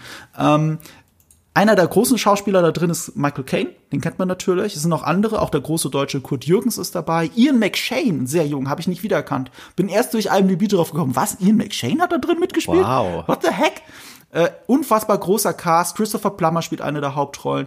Äh, Robert Shaw, der aus aus, aus äh, Schick, äh, Schicksal wollte ich sagen, aus aus Jaws. Mein Gott. Oder auch aus einem Bond-Film bekannt, nämlich äh, Liebesgrüße aus Moskau. Da ist er der große Antagonist zu James Bond, das Gegenstück. Und der Regisseur war Guy Hamilton. Der hat ja auch einige Bond-Filme gemacht, unter anderem Goldfinger. So, also unfassbar prominent hinter und vor der Kamera besetzt. Und um meine Faszination für den Film zu verdeutlichen, möchte ich über meine eine meiner absoluten Lieblingsszenen also in diesem Film und eigentlich in der Filmgeschichte sagen. Eine, eine der coolsten Comeback-Zeilen, die ich jemals in einem Film gehört habe, okay? Hit me. Und da gibt es eine unfassbar große Anekdote dazu. Hit also es gibt, es gibt eine, es gibt eine ähm, wichtige Szene, als sich ihm dieses Blatt wendet, dass die Spitfires anfangen, die Bomber abzuschießen, in der Reichsmarschall Göring, äh, gespielt von einem deutschen Schlagersänger mit sehr wenig äh, Schauspielcredit, aber gespielt von einem deutschen Schlagersänger. Ich, ich muss jetzt noch nachschauen, wie er heißt. Ich habe hier IMDb nebenbei auf. Ich, ich schaue schnell nach, weil sonst wäre es peinlich. Wir müssen seinen Namen sagen, weil er das so unfassbar gut macht. Hein Ries heißt der. So, der spielt Göring. Und er scheißt in einer Szene, und das ist auch wie in den Glorious Bastards gemacht, alles in Deutsch mit englischem Untertitel dann, mhm. scheißt in einer Szene dann all seinen versammelten Offiziere zusammen. Die stehen irgendwo im Wald und er kackt die dafür zusammen, dass die Bomber nach und nach alle abgeschossen werden. Und die Bomber beschweren sich, dass der Jagdschutz nicht nah genug bei ihnen ist. Und dann sagt einer der Offiziere, um die, dem, diesem Offizier zu widersprechen, äh, sie waren doch selber Jäger, sie wissen doch, also zu Reichsmarschall Göring, der ja selber Jagdflieger war, sie waren doch selber Jagdflieger, sie wissen doch, wir brauchen, wir brauchen äh, Abstand zu den Jägern, äh, zu den Bombern, wir brauchen Freiheit, wir brauchen Bewegungsfreiheit. Und dann re regt sich Göring auf, indem er sie alle als, ja, ich war ein Jagdflieger, aber ich war kein Feigling. Und dann schreit er die zusammen, ne? kackt sie zusammen, ist dann fertig, wendet sich wieder zu den Offizieren und sagt, aber meine Herren, äh, nehmen Sie es mir doch nicht übel. Ich will Ihnen doch helfen. Sagen Sie mir, wie kann ich Ihnen helfen? und dann wendet er sich zu einem der Offiziere und, ein, und der Offizier sagt zu ihm, geben Sie mir eine Staffel Spitfire, Sir. Also nicht Sir natürlich, aber geben Sie mir eine Staffel Spitfire. Und sagt er zu Reichsmarschall Göring. Und damit endet diese Szene. Und es ist wahnsinnig gut, das zu dem zu sagen. Und äh, mein bester Freund war Reserveoffizier bei der Bundeswehr. Und ich weiß nicht, wie, wie wir darauf kamen, aber er hat mal zu mir gesagt, so ein Blödsinn, als würde das irgendjemand zu Göring sagen. Das, könnte, das ist so unrealistisch, dieser Film, hat er gemeint. Und wie ich äh, erfahren habe, ist die Rolle, die das sagt, das ist ein gewisser Adolf Garland. Ich glaube, Adolf Garland war's. der hat ein Buch geschrieben nach dem zweiten. Also er war, ähm, ähm, das ist eine historische Person, der war, der war Jagdflieger und der hat das in seinen, äh, in seinen Memoiren geschrieben nach dem Zweiten Weltkrieg. Und zwar genau diese Szene. Er hat das wirklich zu Reichsmarschall Göring gesagt. Und er war der Berater dieses Films. Und er, und er selber hat dann, also sie haben dann diese Zeile aus seinem Buch in diesem Film diese Szene untergebracht. Und das ist halt echt, das ist wirklich passiert, dass es jemand zu Göring gesagt hat. Und ähm, er selber, und das ist auch interessant, dieser Film wurde in der Kritik damals, äh, also nicht der Film wurde zer zerrissen, sondern die Rolle von Hein, äh, von ähm, äh, Hein Ries äh, der eben Göring gespielt hat. Göring sei völlig overacted und, und, äh, total unglaubhaft und so weiter. Und, und Garland, der ja selber dabei war, sagt, das ist unfassbar, der sieht genauso aus, der bewegt sich genau wie Göring, der spricht genau wie Göring, das ist unglaublich. Und, und deswegen, wenn ihr jemals so, so ein Stück Historie, also nicht nur Filmhistorie, weil das quasi Star Wars ist, was ihr da seht, sondern ein Stück echte Zweiten Weltkrieg, was hinter den Kulissen passiert ist, mhm. wie sich die Nazis gebahrt haben. Wenn ihr das wirklich erleben wollt, müsst ihr wenigstens diese Szene sehen, die es natürlich auf YouTube gibt. Also Reichsmarschall Göring, Battle of Britain, schaut euch das an. Eine meiner Lieblings-Comeback-Zeilen ever. Und allein dafür lohnt es sich, den Film nochmal anzugucken. Ich werde mir definitiv reinziehen. Gut. Wenn du, schon, wenn du schon so emotional wirst und schon, und, und schon halb quietschst, dann bleibt mir ja gar nichts übrig. Ihr müsst es mich mal hören, wenn ich Call of Duty spiele. Äh, das, kommt, das ist die perfekte Überleitung für den Sponsor des heutigen Podcasts. Deswegen, äh, wie man so schön sagt, Hashtag Werbung. Ähm, der Sponsor dieses Videos ist Call of Duty Vanguard, das neue Call of Duty, das am 5. November in Deutschland erscheint. Weil ich spiele halt tatsächlich, also wer mich kennt und wer mich auf Social Media verfolgt, der weiß, ich spiele Call of Duty und zwar seit ich muss jetzt gerade überlegen, seit über zehn Jahren jedes einzelne Call of Duty, das rauskommt, jedes Jahr. Äh, und in den letzten zwei Jahren ganz besonders seit dem äh, letzten Modern Warfare und äh, Call of Duty Warzone. Und ich quietsche da relativ viel im Teamspeak. ähm, äh, Teamspeak ist falsch, ich spiele hauptsächlich mit Discord natürlich, mit Freunden. Gerade während der Pandemie habe ich super viel Call of Duty gespielt. Und ich freue mich sehr auf das neue Call of Duty, das kommt, das wieder im Zweiten Weltkrieg spielt tatsächlich. Ich weiß, dass meine Freunde sehr, sehr, sehr, sehr, sehr viel Call of Duty spielt und dass das immer der Grund ist, warum wir dann mal nicht eintrinken gehen oder so weiter oder irgendwie vier aus unserer Fünferklick nicht ans Telefon gehen. Ich so, okay, lass mich raten. Call of Duty? Ja, Call of Duty. ich versuche dich ja schon lange ins gelobte Land der Gamer zu bringen, aber da, da, da, da, bist du ja leider relativ immun dagegen, aber du bist nicht immun gegen das Szenario. Absolut. Darüber können wir ja ein bisschen reden. Also wie gesagt, es ist im Zweiten Weltkrieg. Ähm, sehr interessant für mich zum Beispiel ist der neue Modus Champion Hill heißt der. Den konnte man äh, als Alpha sogar schon spielen. Das habe ich noch nicht gemacht tatsächlich, weil ich wollte mich nicht anfixen. Ich wollte nicht Champion Hill in der Alpha spielen und dann äh, Monate warten müssen auf, diesen, auf das Call of Duty. Das wollte ich einfach nicht. Also habe ich gewartet. Ähm, das ist ein Modus, der den von mir sehr geliebten Gunfight-Modus ersetzen wird. Äh, darin kämpfen äh, in zwei gegen zwei oder drei gegen drei Teams, acht Teams gegeneinander in vier unterschiedlichen Arenen und äh, es kann natürlich dann nur auch nur einen Gewinner geben. Und zwischen den Runden können sie ihre Waffen ausrüsten oder neue Waffen kaufen. Das macht es nochmal sehr interessant. Und ich habe diesen Gunfight-Modus damals schon sehr geliebt. Diese kleinen Maps mit zwei gegen zwei. Das macht mir tatsächlich viel mehr Spaß als die großen Team Deathmatch-Maps. Äh, Maps. Und deswegen äh, bin ich sehr gespannt auf Champion Hill. Äh, und was sehr interessant ist jetzt auch für zu dem, was wir hier jetzt äh, zu erzählen haben in unserem Kriegsfilme-Podcast. Es geht um vier, gro die vier großen Fronten der, des Zweiten Weltkriegs. Einmal Westeuropa, Osteuropa, Pazifik und Nordafrika. Und das wird dann auch nochmal personalisiert, indem für jedes dieser Szenarien aus der Kampagne eben ein Operator die eigentliche Hauptfigur ist. Also besonders interessant finde ich Arthur, Kings, äh, Arthur Kingslave, der Sergeant, äh, der in Westeuropa als Paratrooper abgeworfen wird. Ich denke da immer automatisch an die Serie ähm, Band of Brothers. Mhm. So eine meiner all-time favorite Kriegsserien ist eigentlich auch schon ein blödes Subgenre. Ich würde sagen All-Time-Favorite-Serien. Also, also Band of Brothers, das, das hat mich weggeblasen damals. Das ist im, im Fahrwasser von ähm, Private von, Ryan. Äh, äh, Private Ryan entstanden, eben auch produziert von Tom Hanks und Steven Spielberg. Und ich finde sogar besser.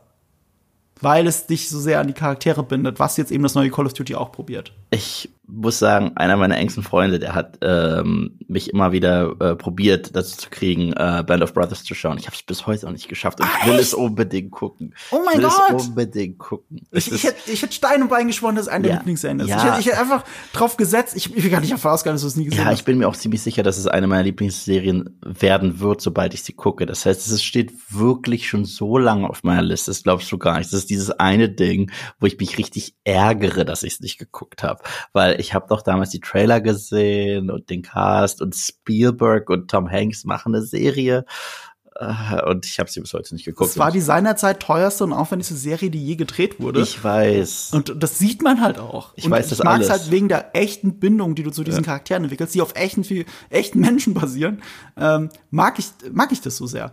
Äh, wer auch ein bisschen auf, eine, auf einer echten Person basiert, aber nicht diese Person ist, das darf man jetzt nicht verwechseln, ist Lieutenant Polina Petrova. Das sie, sie symbolisiert die Ostfront mhm. äh, in diesem Spiel. Und zu ihr gab es auch Kampagnen-Gameplay, das ich sehr interessant finde, weil ich spiele sowieso in Games auch gerne mal als Sniper.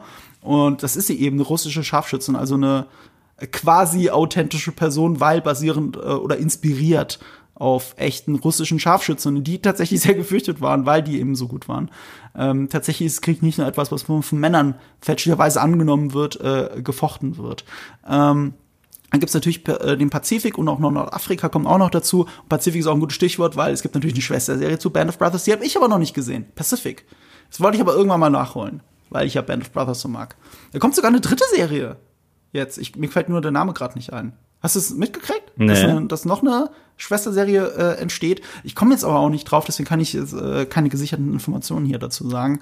Aber ich bin relativ sicher, dass sie gegreenlightet ist und auf HBO oder Apple irgendwann kommt. Aber, aber sei es drum, was ich auf jeden Fall mir antun werde, ist das neue Call of Duty. Also definitiv, ich bin, ich bin ja eh schon so in der Warzone gefangen und spiele, ich, ich spiele eh jedes Jahr Call of Duty. Aber ähm, dass das neue äh, bisschen auch bei der Kampagne gefühlt Back to the Roots geht, aber gleichzeitig eben sehr charakterfokussiert ist, finde ich super interessant. Also, vielleicht treffen wir uns ja irgendwann in Call of Duty. Ich sag's mal so, wenn, wenn ich dich in München besuche, du hast mich ja schon in Berlin besucht, wenn ich dich in München besuche, dann zocken wir eine Runde Call. Darauf nagel ich dich fest. Und ich sag dir mal was, ich sag dir mal was, weil das überrascht viele. Ich bin zwar jetzt nicht der krasseste Gamer, aber ich habe schon sehr häufig Leute überrascht, wie gut ich darin bin, wenn ich auf einmal nach Jahren oder Jahrzehnten anfange, einen Controller in die Hand zu nehmen. Leute sagen, oh mein Gott, du hast es schon gezockt, oder? Ich so, nein, das ist alles Talent, Baby. Talent, Baby. Du, du, du tust mal so, als wärst du gar kein Gamer. Du warst Gamer. Das ist, das ist ein großer Unterschied. Ja, aber ich, es ist Du hast früher viel gespielt. Du lange her, jetzt nicht mehr. Jetzt guckst du lieber schlechte Horrorfilme. Warum auch immer. Gute Horrorfilme. ich ich habe dieses Halloween ein sauschlechten gesehen und ich habe mich da wirklich linken lassen, weil ich mag den Regisseur und ich mag den Cast und das war Mist. Soll ich den Namen nennen? Cursed auf Netflix, guckt's nicht. So, es lohnt sich nicht.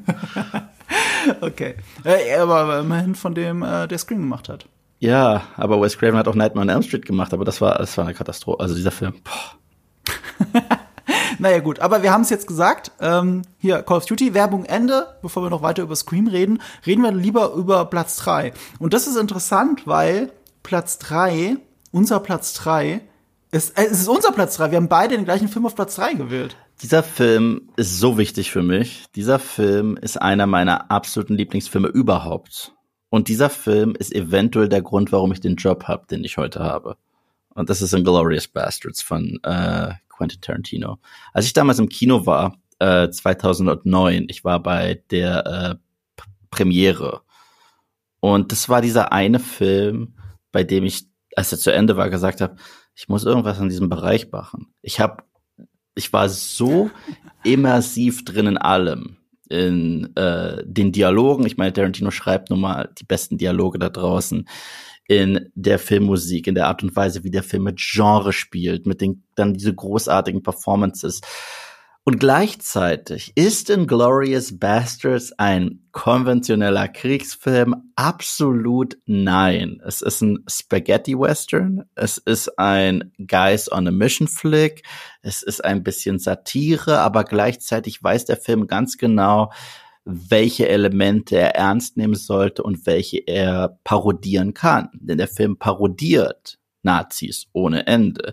Und der Film präsentiert uns auch die Bastards als überdrehte, schon fast comicartige Charaktere. Ich meine, wir haben Eli Roth als Bear Jew. Und mhm. ich habe auch das, das Bild von der ganzen Crew äh, an meiner Wand hängen. Und äh, da erlaubt er sich Spaß, absolut. Und da äh, erlaubt er sich auch diesen Exploitation-Charakter, den Tarantino nun mal hat. Aber wenn wir uns dann die Eröffnungsszene anschauen, wenn wir uns anschauen, was mit Shoshana passiert, das ist nicht witzig und soll es auch nicht sein. Das heißt, er beschönigt zu keinem Zeitpunkt die Grauen der Nazis. Mhm. Und äh, das wurde ihm ja häufig unterstellt. Das wurde ihm auch unterstellt bei Django Unchained. Dabei hat er auch dort ganz klar gesagt, es gibt in, in Django Unchained zwei unterschiedliche Arten von Gewalt. Es gibt die überdrehte, schon fast cartoonartige, comicartige Gewalt, die es so zum Schluss gibt, die, die Rachegewalt. Mhm. Und es gibt die fürchterlich akkurate Gewalt. Und die, bei der soll man sich unwohl fühlen weil sie das widerspiegelt, wie furchtbar das war. Und äh, ich meine, die Eröffnungsszene mit Joshanas Familie, man sieht ja quasi nur, dass in einen Fußboden geschossen wird. Und das ist die mhm. schlimmste Szene des Films. Ja, ne, geht auf jeden Fall diesen Spagat unfassbar gut zwischen der Rache-Fantasie-Gewalt und Fantasie ist ein wichtiges Stichwort für das Ende ja, von ja. Glorious Bastards. Das, deswegen finde ich ihn so so, so unfassbar stark. Ich finde, ich finde, ich finde ihn so wichtig. Ja. Ich habe das mal beim ersten Mal gucken auch gar nicht klar. Da war, hey, und, und, unterhaltsam mal Tarantino-Film und Christoph Waltz ist fantastisch.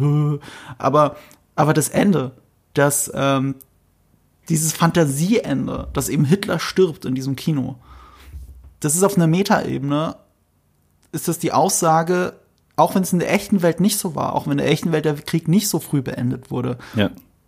das Kino ist dazu in der Lage, den Krieg zu beenden. Und zwar hier wirklich F, und es könnte nicht mehr Tarantino sein, es ist das Zelluloid. Es ist das brennende Zelluloid, das das Ende der Nazi-Herrschaft einläutet. Das Kino. Die Magie des Kinos. Und kaum ein Film drückt das so sehr aus wie Inglourious Bastards. Also vielleicht sowas wie äh, das Leben der Amelie, wenn sie im Kino sitzt und, und diese Leinwand sich anschaut und das äh, sich so ins Gesicht abstrahlt. Das ist das Gleiche, bloß mit dem brennenden äh, äh, ähm, Hitler. Der brennende Adolf Hitler ist die gleiche Aussage wie das in Amelie. Die Magie des Kinos ist zu allem in der Lage. Und das ist eben eine Rache-Fantasie. Und es wäre schön, wenn es eher so gelaufen wäre, als wie es wirklich gelaufen ist. Und das macht den Film halt so wichtig. Ich saß im Kino und ich habe mich die ganze Zeit unwohl gefühlt, als ich ihn das allererste Mal gesehen habe. Mhm. Weil mein Bauchgefühl hat mir gesagt, aber ich weiß ja, wie die Nummer endet. Ja, genau. Ich weiß ja ganz genau, dass äh, sie gefangen genommen werden, dass sie ins, entweder ins Lager gebracht werden oder direkt vor ein Erschießungskommando ge äh, gestellt werden. Ich weiß auch, dass aus Shoshana nichts Gutes werden kann. Dann, hab ich, dann kamen wir zu dieser einen Szene, und ich kann dir nicht sagen, wie meine Kinnlade runtergefallen ist und diese Bedenken, die ich hatte und diese Angst, oh Gott. Aber wie kann, kann Tarantino dieses Ende so umsetzen, dass die Bastards gefangen genommen werden und eventuell in Lager geschleppt werden? Uff. Und als dann Tarantino gesagt hat, ja, his äh, Geschichte geht in eine Richtung und ich gehe in die andere, ich so, das ist gerade nicht passiert. Und ja. gleichzeitig, das, das war einer der der äh, interessantesten Kinomomente, die ich hier hatte. Auch das Publikum hat applaudiert. Mhm. Und äh, das, das ist das erste Mal, dass ich das in einem Kino erlebt habe. Der Film war für mich persönlich so etwas Besonderes. Äh, ich kann es dir nicht sagen, wie, äh, wie es war, diesen Film äh, im Kino zu sehen, äh, so dass ich äh, meine Mutter geholt habe und gesagt habe, Mom, äh, ich glaube, wir müssen diesen Film zusammen gucken im Kino und sie nein, das will ich nicht. Und ich habe ihr den Trailer gezeigt, sie, das will ich definitiv nicht. Und wir haben ihn geschaut und er ist wahrscheinlich in der, in der Lieblingsfilmauswahl meiner Mutter seitdem.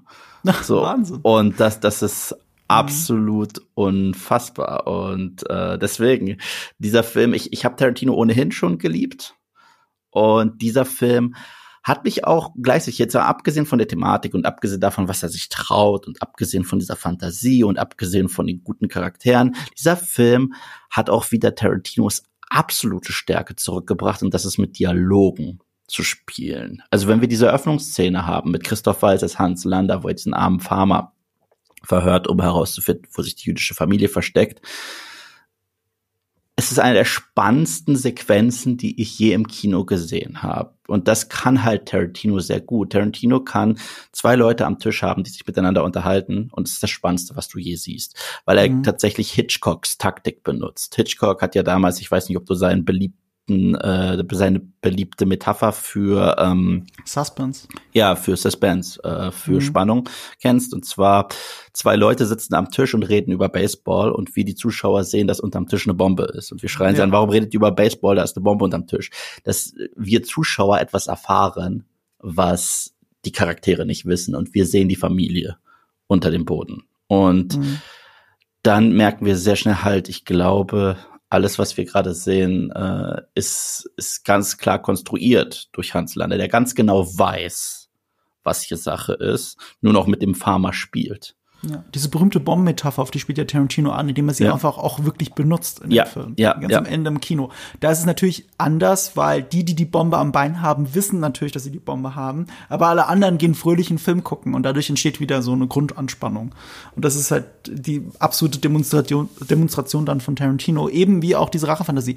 Diesen Szenenapplaus, das habe ich tatsächlich noch mal irgendwann im Kino erlebt. Das war nämlich also die gleiche Art von mhm. Szenenapplaus und Jubel bei einer Szene, ja. nämlich die Rachefantasie in Once Upon a Time in Hollywood. Danke. Genau der gleiche Weg. Da, da habe ich es auch erlebt. Also bei Glorious Bastards war es noch lauter, weil ja. bei, bei Once Upon a Time in Hollywood habe ich es erwartet. Also nach Django und nach mhm. Inglourious Bastards habe ich es bei Once Upon a Time in Hollywood ich, ich auch. erwartet. Aber lass mich da kurz einhaken. Ja. Ich habe Inglourious Bastards im Kino gesehen damals ja. und da gab es ja. diesen Szenenapplaus und der war riesig. Ja. Und das Besondere bei Once Upon a Time in Hollywood war aber, ich habe den in der Pressevorführung gesehen und es gab Szenenapplaus und Jubel. Dito, Dito. Und das such mal in irgendeiner Pressevorführung jemals. Habe ich wirklich nie davor und danach erlebt. Ja. Und das ist, also ich weiß nicht, wie es im normalen Kino war so gerade gerade Leute, die eben wussten, was auf, also was es eigentlich mit Sharon Tate auf sich hat und den Mansons, die haben tatsächlich dazu geneigt, dann zu applaudieren. Das war eben das, was Tarantino erreichen wollte. Ja. Kennst du den Weg, wie Tarantino sich für den Tod von Hitler entschieden hat? Da gibt's eine Anekdote zu. Ich hoffe, ich gebe sie richtig wieder. Oh Gott, ich meine es auch schon mal gehört zu haben. Tja, Tarantino hat ja einen sehr merkwürdigen auch Schreibprozess. Er benutzt auch keine Computer oder keine Schreibmaschine, schreibt immer auf Papier. Mhm. Und äh, an den Glorious Bastards hat er berühmterweise, ich glaube, ewig gearbeitet. Ja, zehn also, Jahre, zehn Jahre hat er nämlich. Ich wollte gerade sagen, fast Jahrzehnte, also zehn Jahre tatsächlich dann noch. Ähm, und irgendwann im Schreibprozess hat er für sich festgestellt, weil die Story so gewachsen ist. Er ist nicht ein Architekt, ja. der genau Anfang, Ende und dann alles drumherum konstruiert. Es gibt diese zwei, also das hat mal, glaube ich, George R. R. Martin von Game of Thrones hat das mal gesagt. Ähm, es gibt zwei Sorten von Autoren. Die einen sind Gärtner. Die, mhm. die, die, die legen einen Samen irgendwo in die Erde und lassen es wachsen und gucken, wo es hinten wächst. Sie lassen es wachsen. Und die anderen sind die Architekten. Das sind die, die eben genau wissen, okay, das ist Anfang, das ist Ende, das, das passiert da, das passiert da und und so darum herum, um dieses Konstrukt wird eine Geschichte gesponnen. Das sind die zwei Sorten, die es gibt. Und Tarantino ist eindeutig derjenige, der einen Samen in die Erde pflanzt. Und sowas auch bei Inglourious Basterds. Es war gar nicht geplant, dass, dass Hitler stirbt. Nur irgendwann hat er in seinem Schreibprozess gemerkt, so wie er den Film bis dahin geschrieben hat, eigentlich muss Hitler jetzt sterben. Mhm. Und dann konnte er sich noch nicht dazu durchringen. Und was er gemacht hat, ist, er hat auf einen Zettel draufgeschrieben. Also ist ja, ist ja für einen Autor eine schwer, schwerwiegende Entscheidung, ja. weil es, es geht um die Figuren, es geht um den ganzen Rest der Geschichte. Das ist ein Breaking Point. Und er hat es doch dann Sidney Portier gezeigt, irre ich mich nicht? Das weiß ich jetzt nicht. Das, da gibt es bestimmt drei Millionen Anekdoten dazu, aber die, die ich meine, ist, er hat auf einen Zettel drauf geschrieben, äh, Kill Hitler, glaube ich, oder mhm. sowas. Äh, oder Hitler muss sterben. Und hat sich den Zettel so auf den Nachttisch gelegt und dann ist er eingeschlafen, morgens aufgewacht, hat den Zettel gesehen und dann den Beschluss gefasst, ja, stimmt, Hitler muss sterben. So habe ich es in Erinnerung. Ich gebe es vielleicht auch äh, halb falsch wieder, aber die, die äh, Wahrheit darf jetzt einer guten Geschichte nicht im Wege stehen. Und so kam es zu Hitlers Tod in einem Tarantino-Film. Und äh, ja, das macht den Film so besonders. Und das Spannende ist, es wäre auch fast eine Serie geworden, weil es halt einfach zu groß geworden ist, die Nummer. Mhm. Und dann ist ihm erst irgendwann die Idee gekommen mit dieser Filmpremiere, mit dieser Filmpremiere für diesen äh, deutschen äh, Sniper Frederik Zoller, gespielt von Daniel Brühl, und äh, das ist auch das Spannende, weil es gibt ja einen ein Nazi-Propagandafilm innerhalb von Inglourious Bastards. Das ist Stolz der Nation. Und Regie bei diesem Film hat Eli Roth äh, ges äh, gespielt, der den Bärenjuden im Film spielt. Und es gibt witzigerweise, witzigerweise gibt es eine, äh, äh, wenn man die Blu-ray hat, gibt es ein Behind the Scenes, ein Fake Behind the Scenes zu Stolz der Nation mit Eli Roth in Character als der Regisseur Antonio Margaretti.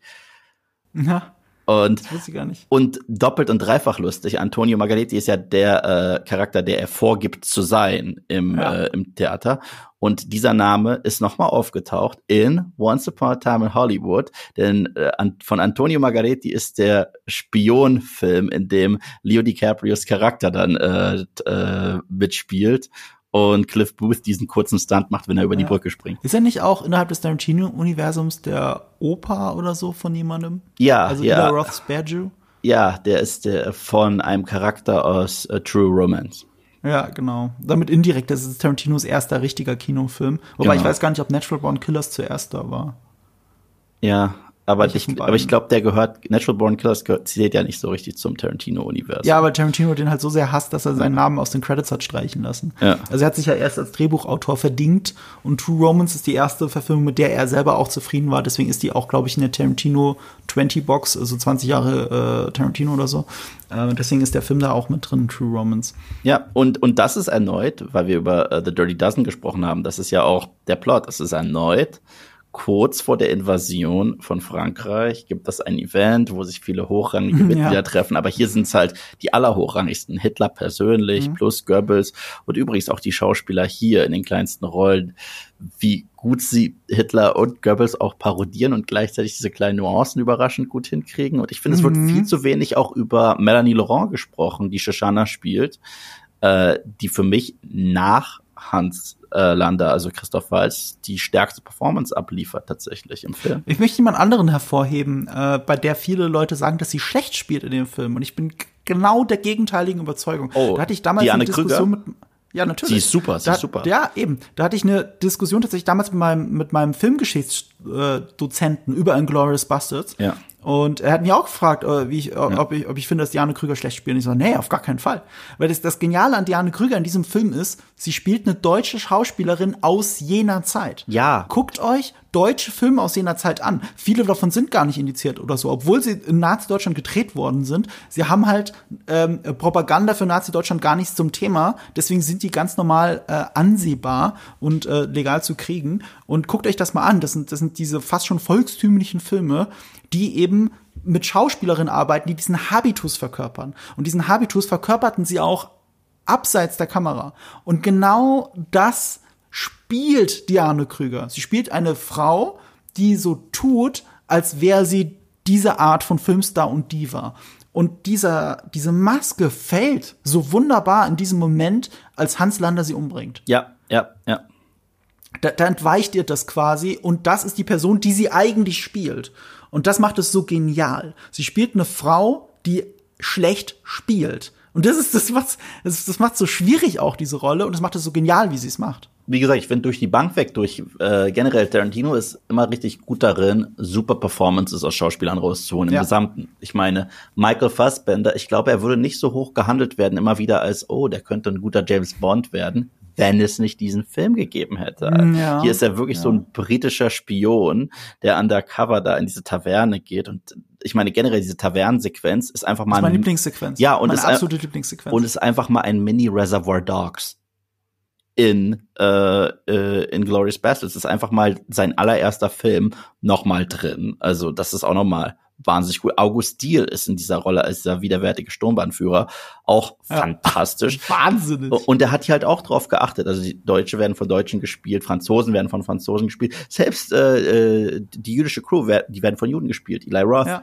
Äh, also wirklich, wirklich, wirklich äh, großartig. Das ist das Interessante. So, so Exploitation-mäßig wie dieser Film ist, er ist gleichzeitig sehr authentisch. Wahnsinnig. Also gerade auch mit Sprache und wie Sprache funktioniert. Voll. Und zu welchen Missverständnissen das führt. Also Tarantino ist so unfassbar intellektuell eigentlich, weil ich frage Ja. mich teilweise, woher weiß der solche Sachen? Ja, ja, also ja. ich sah auch, sa, sa, saß ja auch im Kino und habe gesehen, wie die drei falsch in die Luft gehoben wurde. Mhm. Und als Deutscher sofort so, Und das Geile ist, wenn du das mit anderen Leuten geguckt hast, die nicht aus Deutschland sind, die haben das erst oft gar nicht gesehen. Ja. Die, die sehen gar nicht, wo, wo das Problem da gerade ist. Weil nur wir Deutschen die drei äh, anders machen. Aber man sieht auch genau, wenn die drei so gehoben wird, wie äh, dieser Dieter Hellstrom genau schon so guckt. So nach dem Motto, ich hab dich. Mhm. Also der, der Film ist auch ja. wahnsinnig subtil. Ich meine, ja, Tarantino hat immer ellenlange Dialoge, aber was zwischen den Dialogen passiert und das, was gesagt wird und was, was tatsächlich gemeint wird, darin, darin ist Tarantino der Meister. Darin ist er der Meister seit Pulp Fiction. Und äh, Inglourious Bastards ist für mich persönlich sein am besten geschriebener Film. Ich meine, er hat nicht ohne Grund zehn Jahre dran geschrieben. Und trotz allem ist es ihm sogar wieder gelungen, Samuel L. Jackson kurz in diesen Film reinzuholen, weil es ist auch so witzig, wenn der Dino einen neuen Film hat, mhm. gibt, spielt er ihm das Skript zu und sagt, welche Rolle willst du? Und eigentlich wollte Samuel L. Jackson den Franzosen spielen, der der äh, Partner ist von ja. ähm, Shoshana.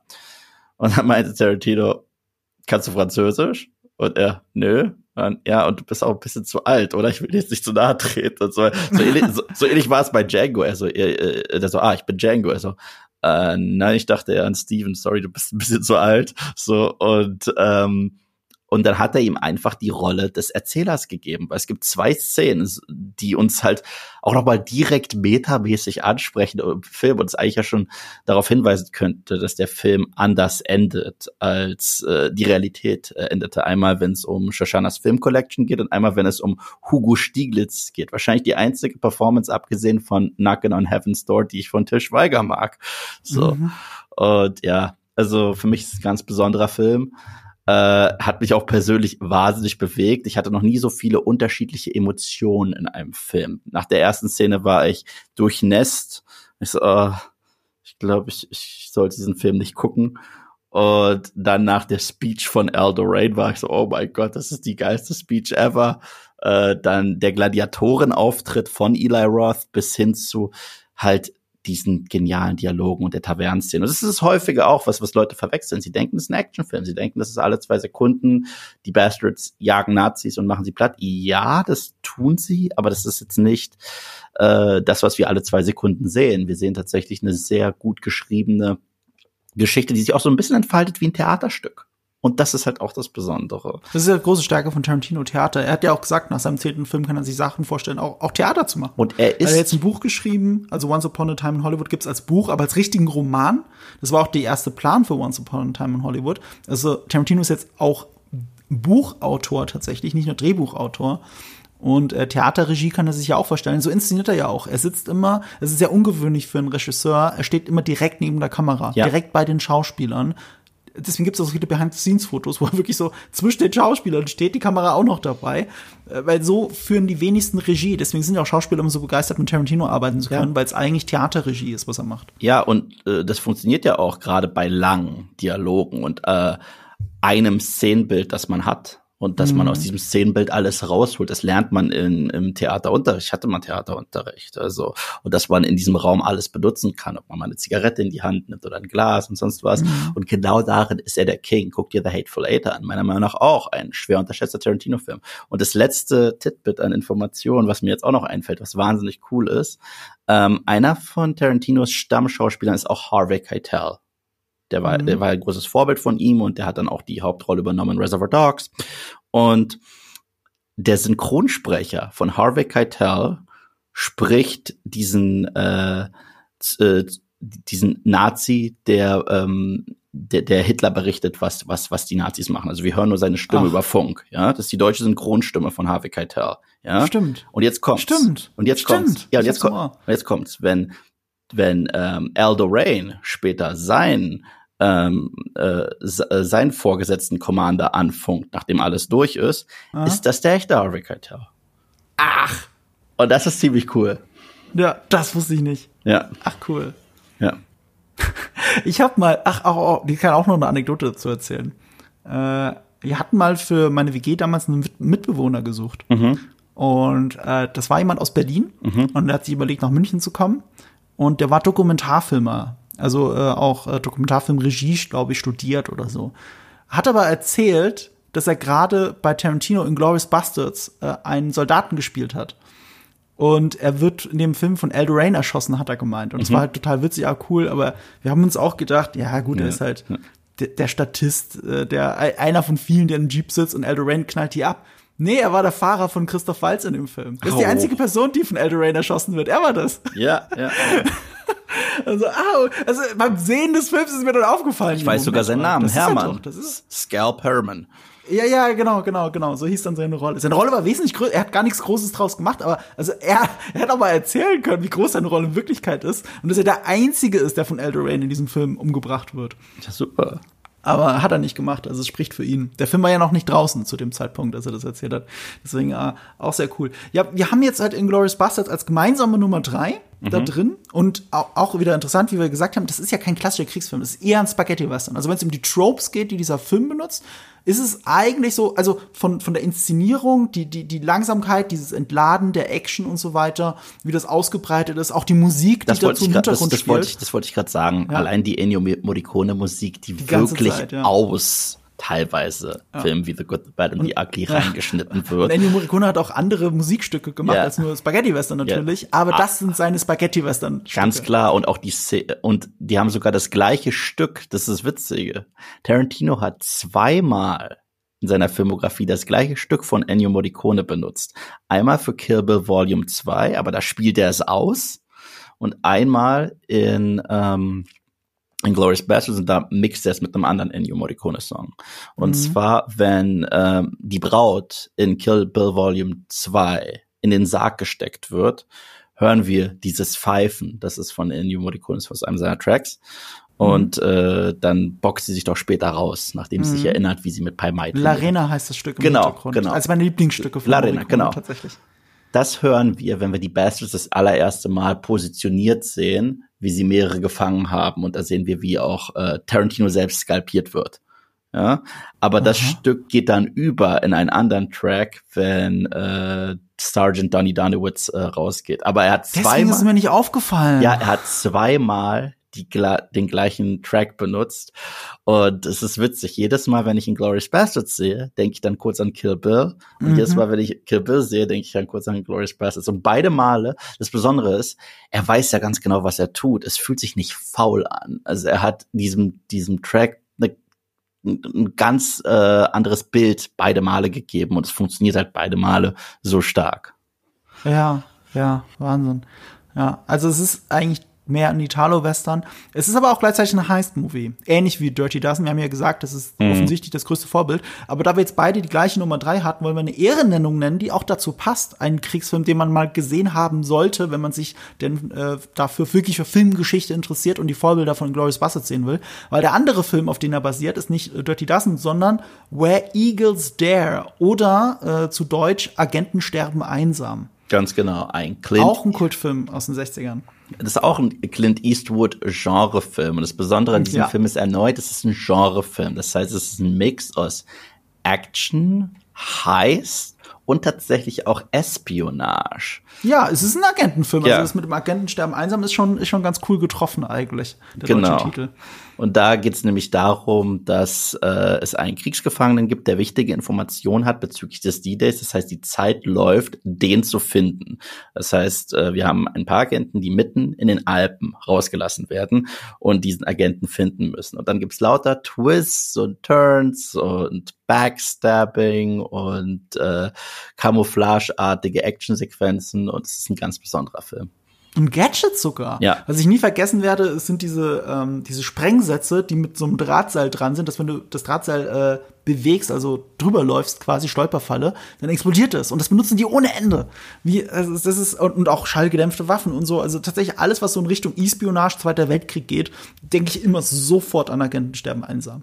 Also hat mir auch sehr geprägt als, als Kind tatsächlich. Äh, auch wieder so ein Film, den ich vor Star Wars gesehen habe. Ich habe so viele Sachen vor Star Wars gesehen die ich vielleicht nicht hätte sehen sollen, wenn ich mal so drüber nachdenke, aber, aber das war halt der fernsehverliebte Marco. Und man muss sich auch mal da so ein bisschen die Behind the Scenes angucken, wie die sich so am Set verhalten haben, dass die, äh, dass die Produktion fast ähm, eingestellt wurde, weil die sehr betrunken waren.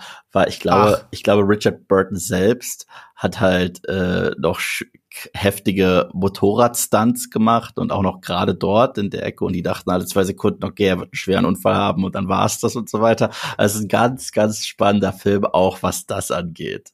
Und generell. Hold that thought. Motorradstunts. Ha Ja. Halte den Gedanken. Ja, Komme ich gleich nochmal drauf. Und, und ja, generell hat dieser Film auch sehr, sehr viele äh, James Bond Anlehnungen, gerade das Szenario in den Alpen, generell äh, sich in äh, einem Schneeszenario äh, irgendwo rein zu infiltrieren. Das, äh, wer denkt da nicht an James Bond? Ja, also ich empfehle den Film auf jeden Fall. Auch hier wieder, also wenn ihr The Suicide Squad mochtet, schaut auch wieder bei Eagles Dare. Wir haben den auch in diesem Podcast damals, glaube ich, erwähnt. Ähm, kann ich, kann ich, kann ich sehr, sehr, sehr empfehlen. Ein Film, den ihr vielleicht, den sehr viele von euch gesehen haben, weil er relativ jung ist und sich auf dieser Liste wiederfindet, ist deine Nummer zwei, Yves. Meine Nummer zwei ist auch ein recht kontroverser Film, meiner Meinung nach. Ich wollte aber, wenn ich, wenn ich mich nur auf Zweite Weltkriegsfilme äh, Jetzt, konzentriere. jetzt hör auf, immer diesen, diesen, ich kann es nicht häufig, Malus da drauf ich kann es nicht häufig genug Wahl. sagen, wollte ich, dass die äh, Liste so unterschiedlich wie möglich ausschaut und deswegen habe ich Christopher Nolans Dunkirk gewählt. Ich muss dazu sagen, ich habe diesen Film zweimal im Kino gesehen, zweimal im IMAX gesehen. Ich habe ihn se seitdem nie wieder gesehen, weil ich Angst hatte, dass er zu Hause nicht die gleiche Wirkung hat. Interessanter Punkt. Ich habe ihn auch nur im Kino gesehen. Und ich war, es war eins der besondersten Kinoerlebnisse meines gesamten Lebens, weil Christopher Nolan muss mal eins lassen. Er traut sich eine Menge, was generell Erzählstrukturen angeht. Manchmal gelingt sie, manchmal überhaupt nicht. Manchmal ist das Konzept größer als alles drum und dran. Ich meine, Tenet ist für mich sein schwächster Film und da sind mir die Charaktere halt so egal und auch mit Exposition ist das manchmal auch ein bisschen nervig bei, äh, bei Nolan, aber ich respektiere ihn für das wirklich, was er macht.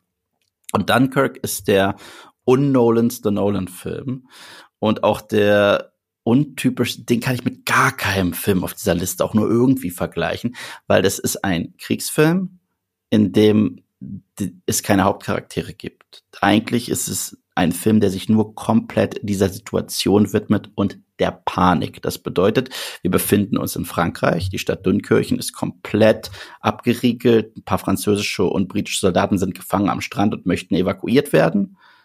Und das ist es. Wir sehen die Deutschen eigentlich gar nicht. Äh, aus dem Nichts hören wir, das heißt gerade mit der Soundanlage, dass irgendwo äh, geschossen wird. Und wir haben einfach nur Angst um die Leute, die wir sehen und möchten, dass sie es irgendwie aus diesem, aus dieser Hölle rausschaffen. Und deswegen geht dieser Film auch nicht so lang. Ich glaube, der geht etwas über 107 Minuten oder so Mhm. weiter. Länger wäre auch nicht gut gewesen. Gleichzeitig hat er für mich Dogfights noch mal richtig revolutioniert, was wir da sehen, diese ganzen Sequenzen mit Tom Hardy. Ich, ich weiß nicht, wie Leute das schafft, mit derartig echten praktischen Effekten so zu arbeiten. Ich, ich kann mir keinen realistischeren äh, Kriegsfilm vorstellen und habe auch selten so eine Angst empfunden. Es war für mich in gewisser Hinsicht schon ein halber Horrorfilm, ehrlich Mhm. gesagt, was diesen Film so besonders macht. Das Einzige, das, was Leute so hart an dem Film kritisieren, es gibt keine Figur, mit der wir uns so identifizieren können oder äh, die wir so richtig begleiten und kennenlernen. Ist, das ist das, was diesen Film so besonders macht. Viele Filme haben Pathos und dann setzen sie sich ans Feuer und sagen, wenn ich nach Hause komme, dann mache ich Jenny einen Antrag oder irgendwie, keine Ahnung. Das, dafür haben diese Figuren keine Zeit. Es spielt in Echtzeit äh, und es geht wirklich nur um den nackten Kampf, ums Überleben. Und ich rede gar nicht nackten Kampf auf der Schlacht, weil die Schlacht ist bereits verloren.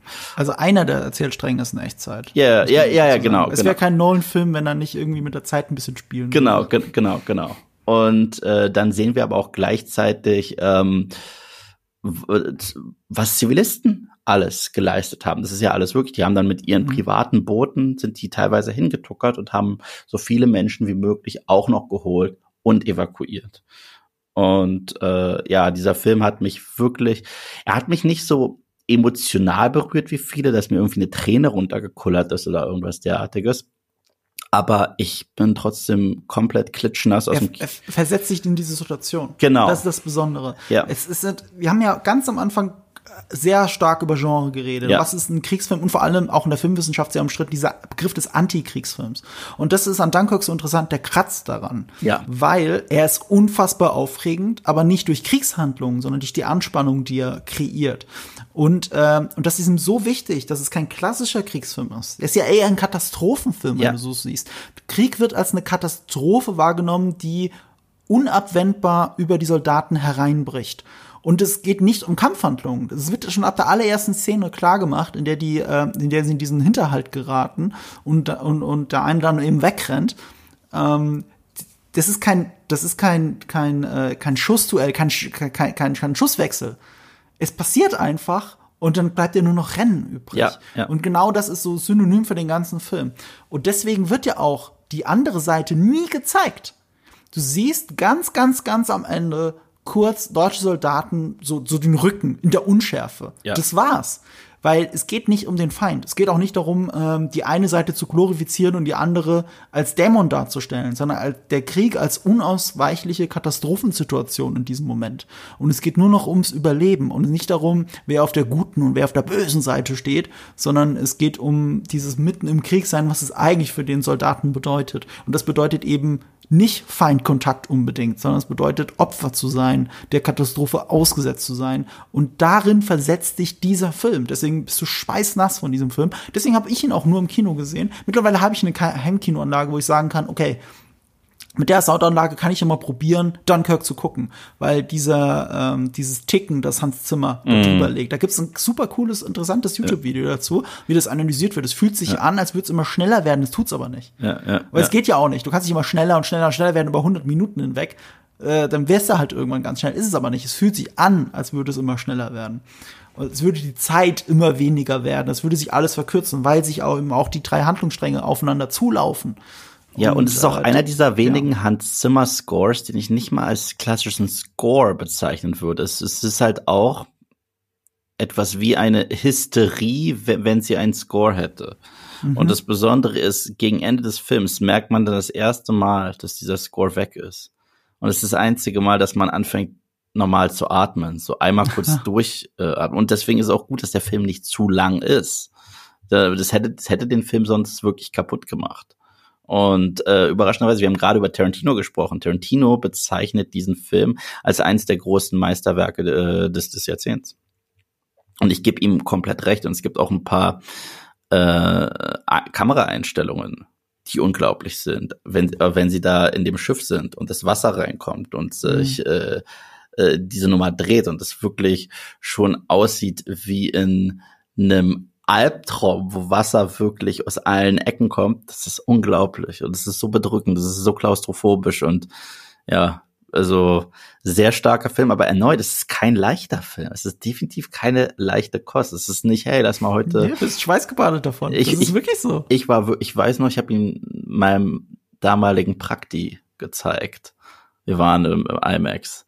Er kam raus und meinte, pff, Eve, was tust du mir an?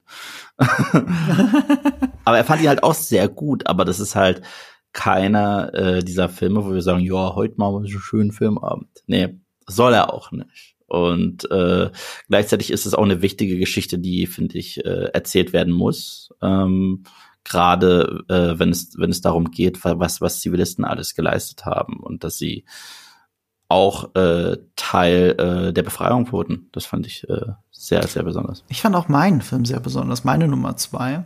Aus ähnlichen Gründen, aber ganz anders inszeniert. Also komplett anders. Wir hatten im Vorgespräch, hast du mir auch kurz erklärt, warum der Film gar nicht so realistisch ist, wie er den Anschein hat. Und genau darüber haben wir dann gestritten, das können wir jetzt fortführen, weil ich finde, dass eben vieles davon unfassbar realistisch ist. Und es gibt halt klar den Blödsinn, der mhm. aber eine Blödsinn mit Aussage ist, weil es mhm. immer noch ein Film ist. Es versucht nicht den Krieg zu zeigen, sondern es versucht eine Geschichte einer Person zu zeigen. Mhm. Das setzt mich aber als Zuschauer immer wieder in Situationen, wie sie bis also bis heute eigentlich noch, gerade im Nahen Osten immer noch passieren.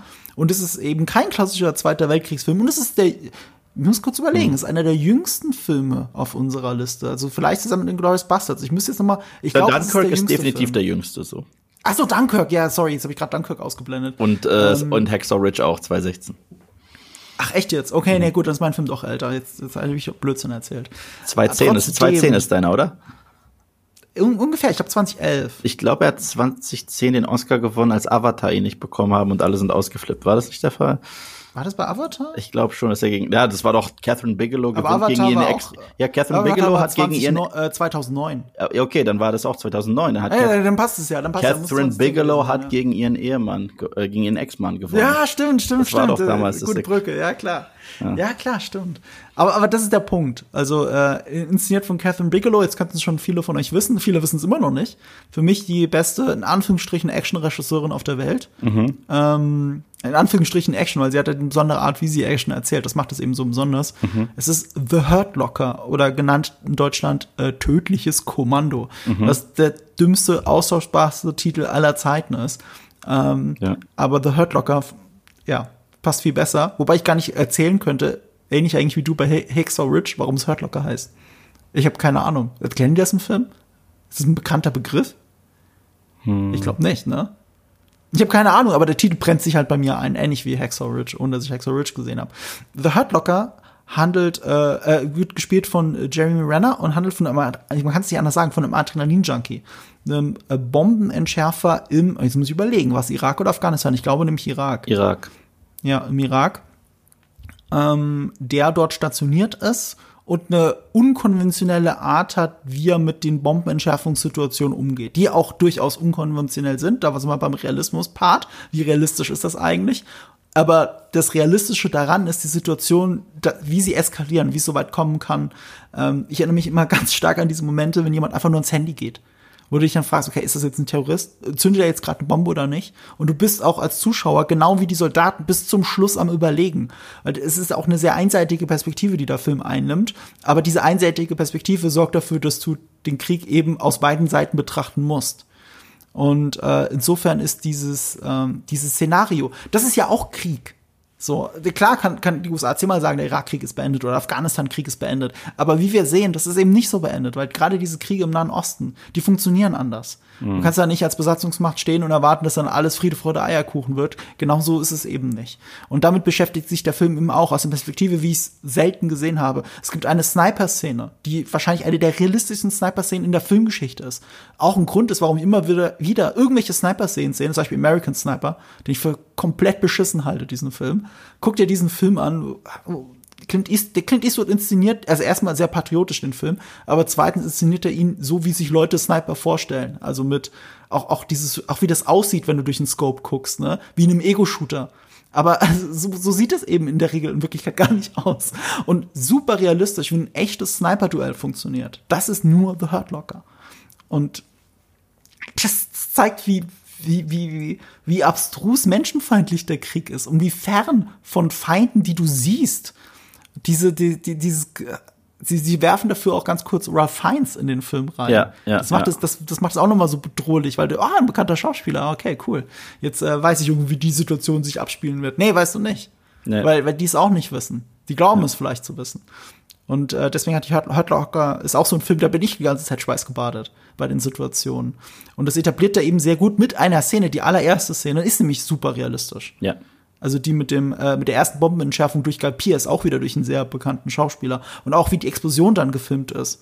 Ähm, das äh, diese diese Mischung aus unfassbaren Realismus und dieses wirklich wie der Konflikt im Nahen Osten ist, dieses mittendrin sein. Diese Mischung zusammen mit einem völlig filmischen Adrenalin-Junkie und seinem Abenteuer, warum er das überhaupt alles macht, warum er nicht aufhören kann damit, das ist ja der, der, der, der interessante Punkt. Und passt auch zu dieser Antikriegsthese. Du kannst, wie kannst du denn Antikrieg sein und gleichzeitig aufregend sein? Ist das nicht ein Widerspruch in sich und kann beides zusammen existieren? Und ich glaube, was wir in diesem Podcast sehen, ist, es kann beides klar. funktionieren. Und das Sinnbild dafür ist eben Hurt Locker. Ja, äh, also meiner Nummer eins werde ich auch noch mal was äh, dazu sagen können, auf jeden Fall, äh, die, zu diesem äh, Zwiespalt. Aber ja, was, was ich hier auch so spannend finde, sind einfach diese zwei sehr spannenden und sehr gut gespielten Figuren, die halt sehr, sehr unterschiedliche Grundideologien haben. Der eine kennt halt nichts anderes mehr. Er kann gar nicht anders mehr. Das heißt, äh, er weiß auch, dass er höchstwahrscheinlich in irgendeinem bewaffneten Konflikt sterben wird und wird sich auch immer wieder äh, enlisten, wie man so schön sagt. Und Anthony Mackies Charakter hingegen ist fertig und möchte nichts lieber als endlich nach Hause.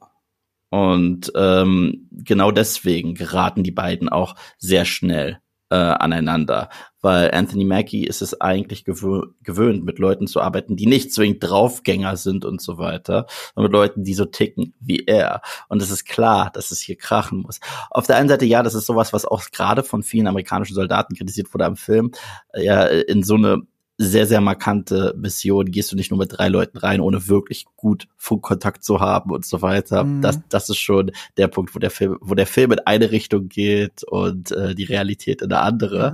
Aber getrieben durch Jeremy Renners Charakter. Ja, klar, der klar. eben nicht realistisch ist. Klar, klar, klar. Ja, ja, und es ist halt auch nicht realistisch, wenn, äh, ich glaube, das ist sogar mit Guy Pierce, wenn er da anfangs diese Bombe rauszieht, auf, so. einmal, auf einmal zieht er sechs Bomben raus und die sind eigentlich allein schon, eine davon ist so schwer, das könntest du nicht. Ah, aber das ist in der ersten Szene. Ja, das, dachte, das, das, könntest war, du nicht mit äh, einem, äh, das könntest du nicht mit einem Finger machen. Also, ja. äh, aber gut, das ist Suspension of Disbelief. Deswegen, es stört mich gar nicht, wenn solche Filme hier und da auch mal äh, ein wenig unrealistisch sind, was so ein paar ähm, äh, äh, Details angeht. Aber ich fand es halt witzig, dass gerade dieser Film so gelobt wurde für diesen Mega-Realismus.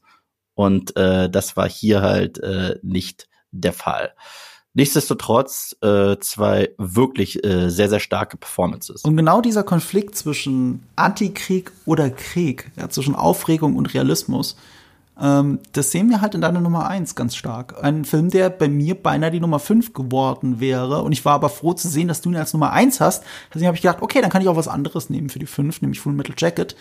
Dein Film ist halt sehr prägend für die Filmgeschichte auch wieder. Absolut. Äh, mein Film ist ein Steven Spielberg-Film. Steven Spielberg ist einer der Maestros da draußen. Und der Film ist auch durch und durch Spielberg. Es ist äh, der Soldat James Ryan oder auch Saving Private Ryan im Original.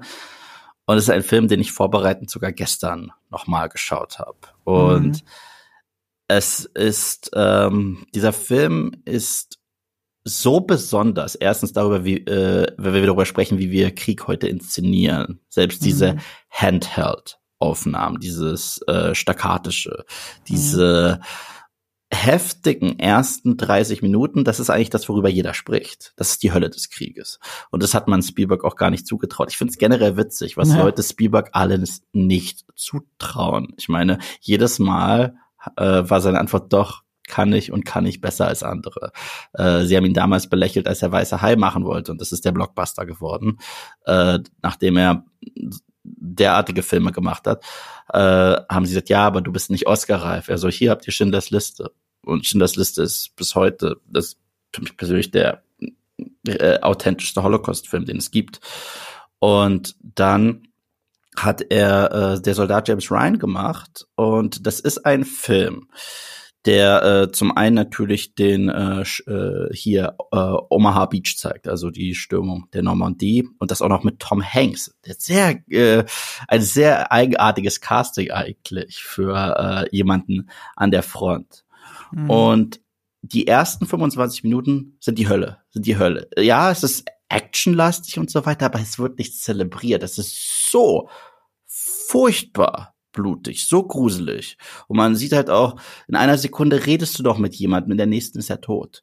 Mhm. Und äh, man sieht auch, wie das Wasser getränkt ist in Blut. Und wenn man die Aufnahme sieht in Schwarz-Weiß von damals, äh, es ist verdammt authentisch, äh, was, was wir dort haben. Es ist wirklich gruselig. Und dann haben wir aber den Rest des Films. Und der Rest des Films ist eigentlich irgendwo in diesem Durcheinander und in diesem Horror zumindest eine gute Sache zu machen. Und zwar, wir haben da einen Soldaten, der heißt James Ryan und drei seiner Brüder sind bereits gestorben. Und man will es der Mutter nicht antun, dass sie noch ihren letzten Sohn verliert.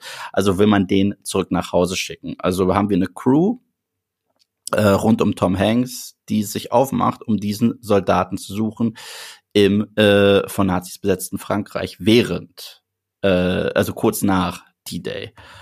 Und was wir hier haben, ist auf der einen Seite eine sehr menschliche Geschichte und wir sehen auch sehr unterschiedliche Perspektiven. Also äh, wenn man sich den, den, den Krieg anschaut. Wir haben auf der einen Seite den Sniper, den ich schon eher so beschreiben würde, wie du davor Jeremy Renner beschrieben hast. Ein Adrenalin-Junkie. Mhm. Aber dann haben wir auch jemanden wie Tom Hanks Charakter Miller, der auch erst zum Schluss verrät, was er eigentlich in der realen Welt macht. Er ist Lehrer dass er äh, sich auch sehr unwohl fühlt und eigentlich nur nach Hause will, haben wir jemanden, der wirklich nicht geeignet ist, an der Front zu stehen. Und das ist Jeremy Davies Charakter. Viele kennen ihn aus Lost. Da war Daniel Faraday.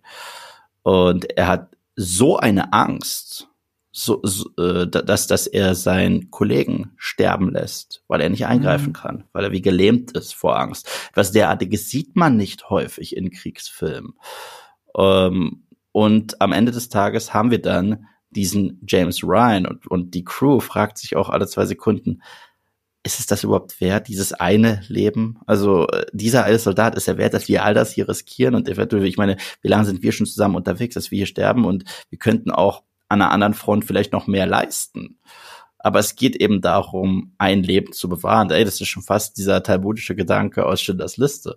Und ähm, ich äh, bin jedes Mal durchnässt, berührt, äh, beeindruckt, was alles auf die Beine gestellt wurde. Und dass der Film halt auf der einen Seite eine sehr lebensbejahende Message hat und auf der anderen Seite uns halt mit voller Wucht in dieses Kriegsszenario reinwirft. Generell ist es ein derartiger auch Leidensweg mit dieser Crew, dass jedes Mal, wenn einer dieser Soldaten sein Leben lässt, hat man wirklich das Gefühl, dass man selber jemanden verloren hat, mit dem man gerade diesen äh, Weg bestritten hat. Das macht dieser das Film auch äh, wesentlich besser als viele andere im Genre. Das ist halt Spielbergs Stärke. Es ist generell, dass er sehr schnell einen Schlüssel zu deinem Herzen findet. Das mhm. kann er mit wirklich allen Filmen machen. Selbst in Poltergeist, wo ich immer noch felsenfest davon überzeugt bin, dass er Regie geführt hat. Äh, angeblich war er auch am Set, so meinte, ja komm, ich mach das. Und ähm, das ist seine Stärke und dass er ausgerechnet in diesem sehr, sehr äh, düsteren Szenario auch dazu in der Lage war, er verdient dann einfach nur meinen absoluten Respekt. Die Inszenierung äh, sei mal so hingestellt, weil die ist noch mal ein Meisterwerk und ein Talk für sich. Die ersten 25 Minuten haben das Kino revolutioniert. Ja, ja, man kann es nicht anders sagen. Also die Art, wie es gefilmt ist. Du hast schon gesagt, aus der Hand gefilmt teilweise. Ähm, was ich interessant dran finde, also die Techniken, die er benutzt hat. Erstmal diese harte Entsättigung. Zu der mhm. Zeit auch nicht selbstverständlich, weil ähm, digitales kam, Color Grading kam erst so mit der Zeit. Es wurde vieles noch im Film mhm. farbkorrigiert. Das hat man zu der Zeit nicht so extrem ja. gemacht, weil es auch immer in diese Extreme umschlägt. Und der Film macht das halt auch extrem mit dieser Entsättigung des Bildes. Und äh, was sie auch gemacht haben, ist den Kamerashutter so einstellen, dass das in Wirklichkeit ganz viele, wie soll ich sagen, wirklich, ich meine, Film besteht eh quasi aus Fotos, die aneinandergereiht ja, Viele Einzelbilder. Geben. Genau. Und wenn du den Shutter aber so einstellst, dass er besonders schnell ist und der Shutter besonders schnell eingestellt ist, dann hast du weniger von diesen, ähm, äh, wie soll ich sagen, diese Bewegungsunschärfe verschwindet. Mhm. Das heißt, jedes Staubkorn siehst du haarscharf als Staubkorn im Bild und nicht ein Strich, der sich da quasi gerade durchs Bild zieht. Diese Bewegungen werden abgehackt. Das ist ein sehr unnatürliches, unangenehmes Sehempfinden. Deswegen machst du das normalerweise nicht, den Kamerashutter so schnell einstellen. Was ist aber diese Una dieses Unangenehme will ja der Film genau transportieren. Mhm. Und gleichzeitig diese Klarheit von jedem Staubkorn, von jedem Spritzer Blut. Und ähm, das macht es dann so bedrohlich, weil es so fremdartig ist. Weil Krieg, diese Situation ist fremdartig. Alles, was du siehst, ist fremdartig. Und das macht es so besonders. Und das ist mit so einfachen Mitteln erreicht, wie eben Farbentsättigung und Kamerashutter. Und das hatte aber auch, weil es eben so revolutionär war, auch zur Folge, dass wir seitdem denken, dass, eben das war 1997, dass jeder Kriegsfilm so aussehen muss. Ja, das, ja. Also selbst ein Dunkirk sieht ein bisschen so aus. Ja. Nicht, nicht genauso. Also äh, ähm, äh, Christopher Nolan hat eine viel ruhigere Art der Kameraführung und Inszenierung. Das ist aber auch eine andere Situation. Aber dass es alles ein bisschen farbentsättigt sein muss, also nicht, äh, dass nicht nichts knallig ist mehr im Zweiten Weltkrieg.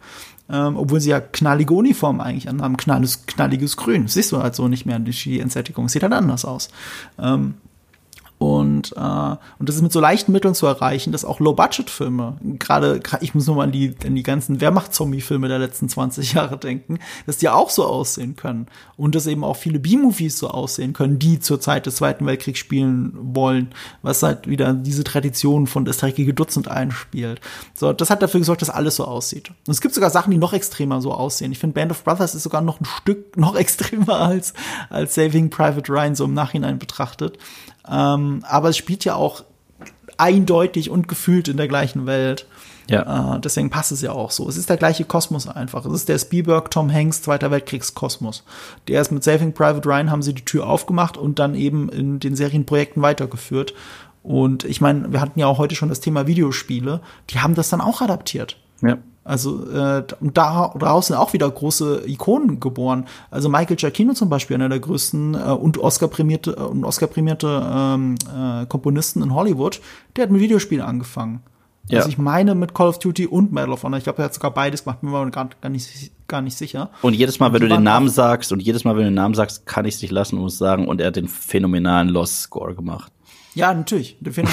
Aber das ist ja das Witzige. Also über die Videospiele hat ihn J.J. Abrams entdeckt und hat ihn dann für Lost rekrutiert und das hat dann wirklich zu einem Kinoengagement für Abrams geführt und eben die ganzen anderen Filme. Und irgendwann hat er für Ab den Oscar auch gekriegt. Also Michael Giacchino kommt aus kommt aus der Videospielecke auch in dem Versuch tatsächlich Saving Private Ryan zu erreichen und nachzuahmen mit diesem heroischen Score, weil das ist ja diesen ich meine, der Film trieft auch ein Pathos, das muss man auch sagen, gerade mhm. gegen Ende. Du hast ja diese Frage in den Raum geworfen, ist ein einziges Soldatenleben das alles wert? Und genau das ist die Frage, die der Film auch bis zum Ende für sich behält, ähm, weil Matt Damon ja auch die Frage stellt, also ja. James Ryan stellt die Frage, ich hoffe, ich bin es wert gewesen und er ja. versucht sein Leben ja. so zu leben.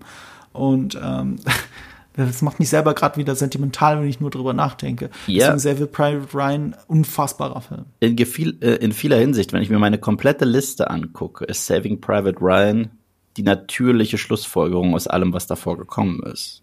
Ich meine, er mhm. hat etwas Lebensbejahendes, was Hexo Rich hatte. Ja. Er hat trotzdem die Kameradschaft, die jetzt aber nicht überdreht ist, wie in The Dirty Dozen und The Glorious mhm. Bastards, sondern eine echte Kameradschaft, ja. ähm, die ich diesen Charakteren komplett abkaufe, ohne kitschig zu sein. Er hat den Schrecken des Krieges von Dunkirk und was er halt dann auch dazu bringt, ist diese gewisse Spielberg-Note und deswegen ist das für mich ganz klar die Nummer eins. Ja, verständlich. Jetzt kommen wir zu ja. deiner. Und, äh, und das Spannende ist, äh, ich kenne viele Clips aus deinem Film. Ich habe ihn noch nie am Stück geguckt. ja, ähm, auch neulich erst gesehen in Once Upon a Time in Hollywood tatsächlich. Deswegen noch ein Grund mehr als ja. du als Riesenverfechter von Once Upon, a Time, Once Upon a Time in Hollywood. Du musst diesen Film gesehen haben. Ich Sorry. will ihn auch sehen, Mann. Es ist auch von all den Filmen wahrscheinlich der, wo Tarantino sagen würde, ja. das ist der beste Film von denen, noch vor Dunkirk. Weil ähm, es ist einer seiner absoluten Lieblingsfilme. Es ist einer meiner absoluten Lieblingsfilme, seit ich ihn gesehen habe. Seit, also wirklich seit, wann habe ich den gesehen? Also vor über 20 Jahren tatsächlich. Ähm, es ist The Great Escape oder auch Gesprengte Ketten in Deutschland. Mhm. Auch aus den 60er Jahren. Auch aus dieser Phase der sehr authentischen ähm, Hollywood-Filme. Weil er nämlich auch eine wahre Geschichte erzählt. Ich glaube, Private Ryan war auch eine wahre Geschichte, ne? Ähm, das, da bin ich mir jetzt, also Oder ich erzähle ich gerade dran Blödsinn. Ich weiß, dass das Element, es gibt fiktive Elemente und ja, realistische äh, Elemente ja, ja. in diesem Film. Deswegen. Das ist kein, ähm, also er ist sehr historisch akkurat, was alles, äh, was die Kriegsführung ja. angeht. Ja, ja, das, das sowieso. Naja, aber ich meinte, es basiert auf einem wahren Ereignis, sagen wir es so. Und ähm, ähnlich wie in Band of Brothers oder The Pacific und so weiter und so fort. Und bei The Great Escape ist es eben auch so. Es basiert auf einem wahren Ereignis, es basiert auf äh, dem echten Ausbruch aus dem deutschen Kriegsgefangenenlager. Äh, ein Bündnis aus amerikanischen, äh, amerikanischen äh, Piloten, äh, oder Soldaten, äh, britischen Soldaten und Piloten und, und so weiter. Die wurden dort, die wurden in Bayern gefangen gehalten und die sind ausgebrochen. Äh, ich weiß gerade nicht mal, wie viel es waren, aber es sind sehr viele ausgebrochen. Es war ein riesen, Riesenausbruch, revolutionär groß, deswegen The Great Escape. Angeführt in diesem Film von einem eigentlich, ich wollte gerade sagen von Steve McQueen, aber das Coole ist, es ist eigentlich nicht so. Es ist angeführt von einem Star-Ensemble, von einem Hollywood-Star-Ensemble, wie man es so komprimiert vielleicht nie gesehen hat zu der Zeit. Ähm, ein paar Namen möchte ich nennen, äh, die, die, die ihr zumindest auch kennen sollte. Donald Pleasance zum Beispiel, der auch aus Blofeld bekannt ist, oder du eben sehr gut kennst aus den Halloween-Filmen. Mhm. Donald Pleasance war einer von denen. Ähm, und er eben Steve McQueen, der coolste Mensch, der jemals auf diesem Planeten gelebt hat. Das meine ich wirklich äh, ich meine, ein rennfahrender Schauspieler, wo gibt's denn sowas, ähm, der dann eben auch in Once Upon, a, Once Upon a Time in Hollywood eine kurze Rolle spielt und ihm als Sinnbild auch von Leonardo DiCaprio in diesem Film kurz ersetzt wird. Also weil Leonardo ja. DiCaprio hätte gerne diese Rolle gehabt und sie zeigen dann eine der berühmtesten Szenen aus diesem Film mit Leonardo DiCaprio statt Steve McQueen durch äh, die Magie digitaler Tricks. Und, und, Richard Attenborough spielt auch mit, oder? Richard Attenborough, Sir Richard Attenborough, der in Jurassic Park. Äh, Spared no expense. ja, auch nochmal äh, äh, eine große Rolle hatte. Also ja, das ist ähm, unfassbar gut besetzt, dieser Film. Das kann man sich gar nicht ausmalen. Äh, und, und auch so schön, auch, DiCaprio wünscht sich ja diese Szene zu spielen. Ja, das ja. Bezeichnende ist eigentlich, es geht ja auch, also er denkt, er hätte das machen können. Aber die Aussage des Films ist in Wirklichkeit, du kannst, du, äh, wie heißt DiCaprio nochmal in dem Film? Rick Dalton. Rick Dalton ist nicht Steve McQueen. Ja. Weil Steve McQueen ist halt der coolste Dude ever. Und King of Cool war sein Spitzname. In, in dem, äh, Im, mal, wahren, Le äh, Im wahren Leben. Im wahren Leben King of Cool, okay. Weil, ähm, jetzt muss ich gerade überlegen, weil das kommt vielleicht aus dem Film The Great Escape. Weil sie nennen ihn in dem Film Cooler King was, glaube ich. Weil The Cooler, das ist die Einzelzelle. Weil der Typ versucht immer auszubrechen in dem Film. Und sie fangen ihn aber jedes Mal ein. Und wenn sie ihn einfangen, sperren sie ihn in die Einzelzelle, weil äh, ähm, hier war es schon die Genfer Konvention, ich bin mir gerade nicht sicher, aber Kriegsgefangene werden nicht einfach exekutiert, die werden gefangen gehalten. So, man, ma- man, sie werden gut behandelt, gerade Offiziere. Das sind alles Offiziere. Und er wird dann immer in die Einzelzelle gesperrt mit einem Baseball. Und mit diesem Baseball wirft er immer so gegen die Wand. Simpsons-Fans kennen das und dass er immer wieder zurückkommt, weil Bart passiert das auch. Auch äh, dadurch ist es fast noch berühmter geworden als durch diesen Film selbst. So, und er ist The Cooler King. Und äh, er hat dann auch irgendwann bei seiner Flucht eine berühmte Motorradsequenz. Und das ist auch so cool, weil ich habe ja schon gesagt, Steve McQueen ist einfach der coolste Dude ever. Der hat den Stunt selber gemacht, weil er halt so ein Rennfahrer war und so Motorrad versessen. Und die, diese Verfolgungsjagd, die war teilweise auch so riskant gefilmt, dass äh, sie jemanden gebraucht haben, der den ähm, Wehrmachtssoldaten spielt, der ihm hinterherfährt. Und das hat dann einfach Steve McQueen selber gemacht. Der verfolgt sich selber in dem Film, weil er die Stunts einfach alle selber machen will.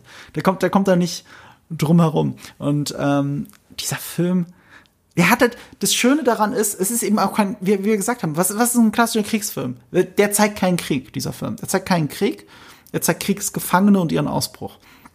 Dadurch wird das, ist Krieg aber immer das übergeordnete Thema. Vor allem, es geht nicht darum, dass sie einfach nur frei sind. Ähm, der Cooler King fasst es ja in dieser Szene so schön zusammen, die DiCaprio par parodiert und mit der ja Tarantino sagen will, du bist nicht Steve McQueen. Ja. Weil wenn Steve McQueen sagt, wenn, wenn ich wieder zurück bin, dann, dann, bin, dann, dann komme ich auch wieder zurück als Soldat, um gegen Deutschland zu kämpfen. Ja. Und, und dann geht's ja in diesem Spruch darum, äh, ich hoffe, dass wir uns in Berlin wiedersehen. Und die Frage ist, wer ist zuerst da? Ist es der, der Anführer dieses Gefangenenlagers oder ist er es? Ja. Und äh, ja, deswegen spielt Krieg die ganze Zeit diese übergeordnete Rolle. Und ganz am Ende des Films werden Kriegsverbrechen eben ein großes Thema. Weil dieser Film ist so unfassbar unterhaltsam, spannend, äh, locker, auch im Ton. Er hat ein unfassbar lockeres, berühmtes Musikthema, das immer eingespielt wird. Und ganz am Ende wird es zu einem heroischen Thema. Weil, oder ein paar es kommt, es kommt so eine traurige Melancholie mit rein, sagen wir es so. Man verbindet auch etwas anderes und man verbindet auch Tod damit, weil natürlich nicht alle diesen Ausbruch überleben werden. Ähm, und das sorgt am Ende dafür, dass man einen sehr dicken Kloß an den Hals kriegt. Und dass es eben doch nicht alles so locker leicht und schön und unterhaltsam ist, wie man denkt, sondern Krieg ist Krieg. Und wenn Kriegsverbrechen dazu kommen, weil sich alle Menschen natürlich nicht an diese künstlichen Spielregeln halten wollen, äh, wenn es dann doch um, äh, um, um Sieg oder Niederlage bei einem Weltkrieg geht, ähm, dann wird es sehr schnell sehr dramatisch. Und genau das ist es bei diesem Film. Und äh, ich werde auch mal sehr, sehr, sehr traurig bei diesem Film. Also das ist ein Film, wo ich am Ende auch immer ein Tränchen vergieße. Und deswegen ist er so für mich auch als gerade als Kriegsfilm so prägend, dass ich ihn hier nicht rauslassen kann. Nicht nur, weil er nicht, weil er einer meiner absoluten Lieblingsfilme ist, sondern weil er mich halt jedes Mal ganz, ganz hart erwischt. Ja. Ich, ich muss ihn echt gucken, also er ist schon so lange auf einer Liste. Es gibt so ein paar Sachen. Es gibt ein, zwei Klassiker, für die ich mich richtig schäme, sie nicht gesehen zu haben. Ja, das ich ist so einer auch. davon. Dem, der- ich, ich, ich sag dir auch, scheiß auf Klassiker oder so, den musst du einfach mal gesehen haben, weil der, weil er so gut ist. ja, du, Er ist so unfassbar gut. das, das glaube ich, Und- das glaube ich ja, dir. Tarantino hat sich davon ja auch stark bis, bis heute inspirieren lassen. Also Reservoir Dogs kommt ohne weibliche Sprechrolle aus wegen diesem Film. Nicht, äh, wir haben das auch im Halloween-Podcast, glaube ich, erwähnt, bei The Thing. Es ist Mhm. auch ein ähnliches Stilmittel, aber nicht um, ähm, also da gibt es eine Sprechrolle, aber eben keine weibliche Rolle in, äh, vor der Kamera. Äh, nicht, weil es so cool ist, Frauen aus dem Film auszusperren, Mhm. sondern äh, diese diese Konfliktanbahnung, wenn diese männlichen Egos aufeinandertreffen und zusammen eingesperrt werden oder gegeneinander agieren müssen. Und wenn du die alle komprimiert in einen Raum sperrst, wie in Reservoir Dogs in diese Lagerhalle, Oder hier eben in ein Kriegsgefangenenlager, aus dem die eine Hälfte raus will und die andere Hälfte dafür da ist, um das zu verhindern. Dann kriegt das so, dann wird das zu einem Pulverfass, das jeden Moment explodiert. Eben genau wie ein Lighthouse, wenn du zwei Männer ein riesiges Phallus-Symbol einsperrst. Dann ist das ein Pulverfass. Und das ist ja ein Pulverfass. Und deswegen funktioniert das so interessanterweise so gut ohne eine weibliche Rolle. Ja. Es gibt ja aber auch in diesem Moment keine weibliche Perspektive, die du hättest einnehmen können. Die hätte höchstens eine marginalisierte weibliche Perspektive sein können. Also wenn es jetzt zum Beispiel die Sekretärin vom Gefangenen, äh, von dem von dem von dem Leiter des äh, Kriegsgefangenenlagers ist, mhm. das, wäre marginalisiert gewesen. Dann lieber weg. Dann lieber ähm, die Geschichte so erzählen, wie sie auch im Wesentlichen tatsächlich passiert ist. Und das macht es ja auch so ergreifend, wenn du weißt, dass es wirklich passiert. Also es sind wenige, also natürlich haben sie Figuren zusammengebracht, äh, äh, ähm, um sie, also haben sie echte Figuren auf eine Figur reduziert teilweise und sowas. Ähm, natürlich ist es im Detail nicht genauso passiert, aber im Großen und Ganzen ist es tatsächlich so passiert. Also eine der großen Änderungen im Vergleich zur Geschichte, wie es wirklich passiert ist, ist, dass der Ausbruch im Sommer ist.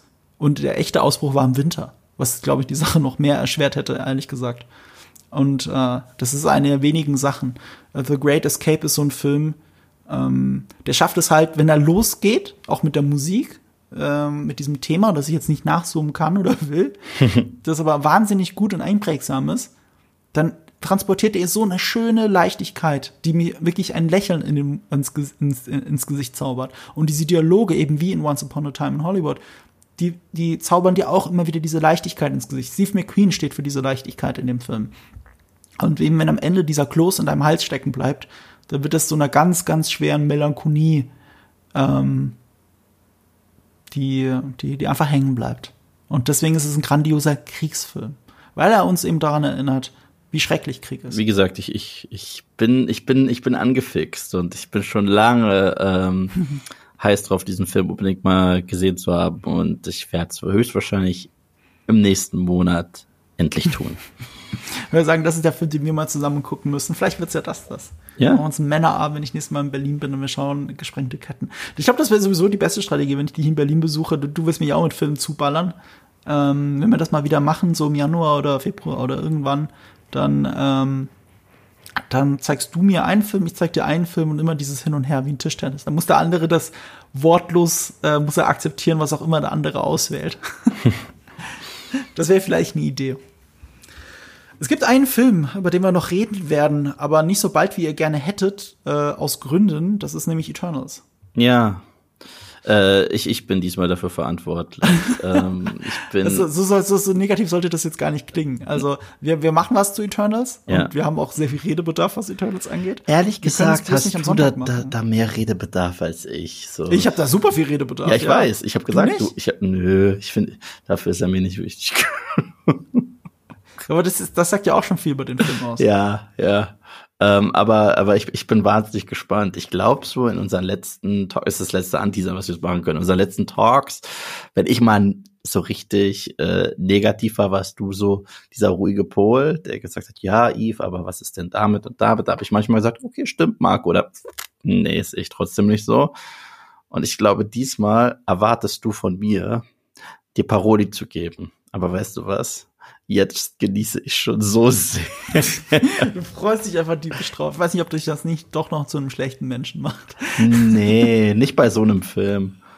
Nee, wir nicht. schaffen es wir schaffen's leider nicht für Sonntag. Also wir haben jetzt diese Aufnahme, wir haben jetzt, das hier ist ein Sonderpodcast, Mhm. den schieben wir jetzt zusätzlich rein in unseren Rhythmus, eben auch, weil der sponsert ist. Dann will ich nicht, dass wir, dass ihr äh, eine ganze Woche auf den Podcast wartet und dann habt ihr ähm, äh, nur, in Anführungsstrichen, einen Sponsor-Podcast. Ihr sollt Ja. euch nicht verarscht vorkommen in meinen Augen. Ja. Deswegen äh, gäb- gäbe es am Sonntag noch einen regulären Podcast auch, aber den schaffen wir nicht ganz. Äh, den werden wir am Montag aufnehmen oder so und dann wird der ho hoffentlich am Dienstag da sein. Ja, ja. Also äh, ich, ich, ich freue mich drauf. Ich freue mich wirklich, wirklich drauf, lange Monologe von Marco zu hören, erst recht über Sonnenuntergänge. Ja, bis dahin sind ja eher auch. Du hast ja schon ein Video zu Eternals gemacht. glaub ich, ne? ja, aber äh, wie gesagt, ich finde es Ich witzig, warte dass, bewusst. ich liebe es, dass Leute sagen, aber Yves mag den Film doch voll gern. Ich so, nicht mal meine Überschrift ist wirklich positiv. Die ist so, äh, weiß ich halt, okay. Meine Überschrift ist, glaube ich, starkes Konzept, schwache Umsetzung. Also. Ach, echt? Ja, also, also, Eve mag den Film voll, äh, trifft's nicht, nicht mal mit der Überschrift. Wird ihn halt krass langweilig. Ja, verstehe. Naja, ich, ich, ich mache dazu auch keine pünktliche Review tatsächlich zu dem Film, wo ich irgendwie spoilerfrei bleibe oder so. Ich habe mir gedacht, nee, der Film verdient eine Spoiler-Analyse. Die kommt dann stattdessen sonntags tatsächlich bei mir auf dem Kanal raus. Das hat aber nichts damit zu tun, dass äh, der Podcast nicht am Sonntag kommt. Aber wenn ihr unbedingt irgendwas zu Eternals hören wollt, dann könnt ihr vermutlich am Sonntag äh, ein Video von mir dazu sehen. Freue ich mich. Aber hört da auf jeden ich Fall mich wirklich Podcast drauf. rein. Ich, ich habe Angst, dass ich zu viel verspreche, weil der Text ist noch gar nicht geschrieben. Ich Nee. weiß, worüber ich abranten will, aber ähm, ich weiß auch, ich weiß auch, dass gewisse andere YouTuber sich das angucken wollen. Geh mal all in. Geh mal, geh mal all in mit, mit deinem Rant. Das ist, das ist, das, das brauchen wir noch. Wir Das, brauchen. das mache ich sowieso. Die Frage ist halt wir nur, brauchen sind die einmal- Punkte so valide, wie ich selber glaube? ja, aber ich brauche einmal so ein, ein höchst analytischen Rant von ja dir. das, das kriegst du mir beim Matrix-Video, hast du es ja gekriegt. Ja, stimmt. Da habe ich auch viel Hate dafür kassiert. Wie Ja. ich es wagen kann, Matrix 4 im Vorfeld äh, zu kritisieren. Ja. Äh, also könnte man einen Film nur daran bewerten, wie der eigentliche Film ist. Ja klar, im Endeffekt schon, das ist doch jedem klar. Aber die Vorzeichen, ich sag ja nur, die Vorzeichen sind so schlimm, freu dich mal lieber nicht so sehr. Halt mal die Erwartungen unten, weil das sind die Vorzeichen und, Ja. und das wollen halt viele Leute nicht hören. Äh, äh, ja. Aber die sind halt da und der Trailer hat uns zu Matrix gezeigt, dass sie äh, zumindest ähm, ernste Vorzeichen sind, sagen wir es mal ganz vorsichtig Ich bin formuliert. auch sehr, ähm, ja, reserviert. Mal schauen.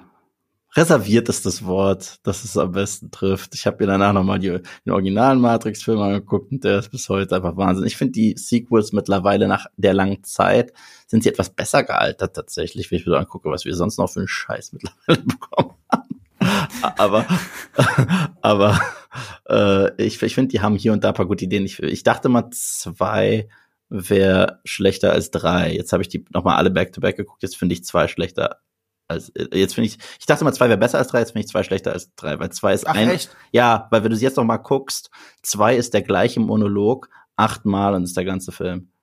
Zwei ist nichts anderes als das. Das könnte Au- sein. Außer, das aus, Ding ist, außer, außer ein paar gute Action-Set-Pieces.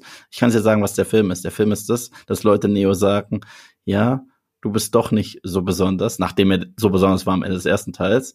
Und alles ist Teil äh, des Systems, ja. Und das Witzige ist, die denken halt, dass nur wenn sie geschwollen reden, dass sie damit davonkommen, achtmal den gleichen scheiß Monolog zu bringen. Und jeder Charakter tut es. Und darum geht es in diesem Film. Es geht darum, dass das sagt äh, das Orakel, das sagt der Typ in Zion, das sagt Smith, dann sagt, äh, warte, wer sagt's noch? Äh, dann sagt's der Merowinger, weil wir es noch nicht verstanden haben, aber benutzen jedes Mal neue Wörter. Dann, sa dann sagt's der Architekt und dann sagt's Neo selbst. Und dann macht er das Gegenteil von dem, was, was man den ganzen Film überhört. Und, und alle denken, wow. Ich so, nee. Teil 3 hat einfach uninteressante Figuren, aber hat, wes hat wenigstens ein bisschen mehr Substanz als der 2. Der 2 hat keine Substanz außer diesen einen Monolog. Ich habe dazu auch noch viele Gedanken, aber bevor ich mich so anhöre, als würde ich deinen Monolog achtmal wiederholen, Ja. würde ich den Podcast jetzt langsam an der Stelle beenden. Ja. Also wenn ihr nicht einfach, also sonntags nicht einfach pünktlich einschalten, wenn ihr unseren Eternals, äh, also mein Eternals Rant und äh, Eves äh, äh, Lachen dann dazu ähm, hören wollt, dann abonniert uns, folgt uns, äh, bewertet uns gerne äh, überall, wo ihr eure Podcasts hört.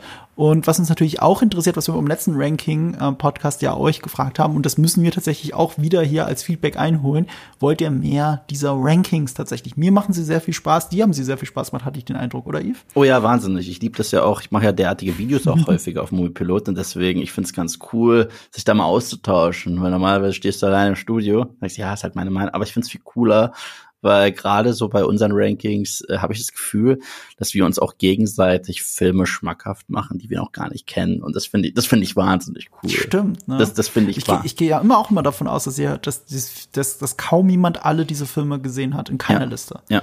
Also weder Halloween, noch nicht, nicht bei der Weihnachtsfilmliste, auch nicht bei dieser Liste oder erst recht nicht bei den anderen Listen, die noch kommen. Deswegen ähm, nicht nicht nur, ob ihr mehr davon haben wollt, sondern habt ihr noch coole Ideen, coole Wünsche für Rankings, Schreibt uns auch das mal. Da bin ich sehr gespannt. Weil es gibt ja eigentlich Sky's the limit, was das angeht. So. Außerdem könnt ihr uns jetzt auch alle unter die Nase reiben, welchen Kriegsfilm wir sträflicherweise ausgelassen haben. Apocalypse Aber ich Now, glaube, Platoon. wir haben, ja, natürlich, aber wir haben halt, das heißt ausgelassen. Wir haben natürlich drüber nachgedacht ne, und wir haben uns gerungen. Das fand ich so interessant. Ich bin eigentlich gar nicht so der Listentyp. Ich mag nicht so gerne Top-Listen machen. Ähm, auch weil es immer dieses Absolute so anhaftet. Das ist das Coole bei unserem System, weil es ist halt dem anderen Sachen auch empfehlen, euch Sachen empfehlen. Und ähm, dann ist es nicht immer so, die Nummer eins ist jetzt der beste Film aller Zeiten, das nicht mal. Saving Private Ryan zum Beispiel hätte bei mir es knapp vielleicht auf die fünf geschafft. Gleichzeitig ist es aber unfassbar wichtiger Film. Es ist nicht egal, ob er jetzt auf der eins oder auf der fünf steht. Die sind alle wichtige. Alle Filme, die wir ausgewählt haben, sind wichtig, richtig und äh, super. Ähm, deswegen nehmt es einfach für euch mit, lernt vielleicht daraus, wir lernen von euch. Äh, ich bin gespannt, was für Rankings ihr habt. Eben auch, welche Filme wir vielleicht doch hätten drin lassen sollen. Und wir hören und sehen uns vielleicht auch sogar demnächst wieder. Ciao. Bis dann, macht's gut.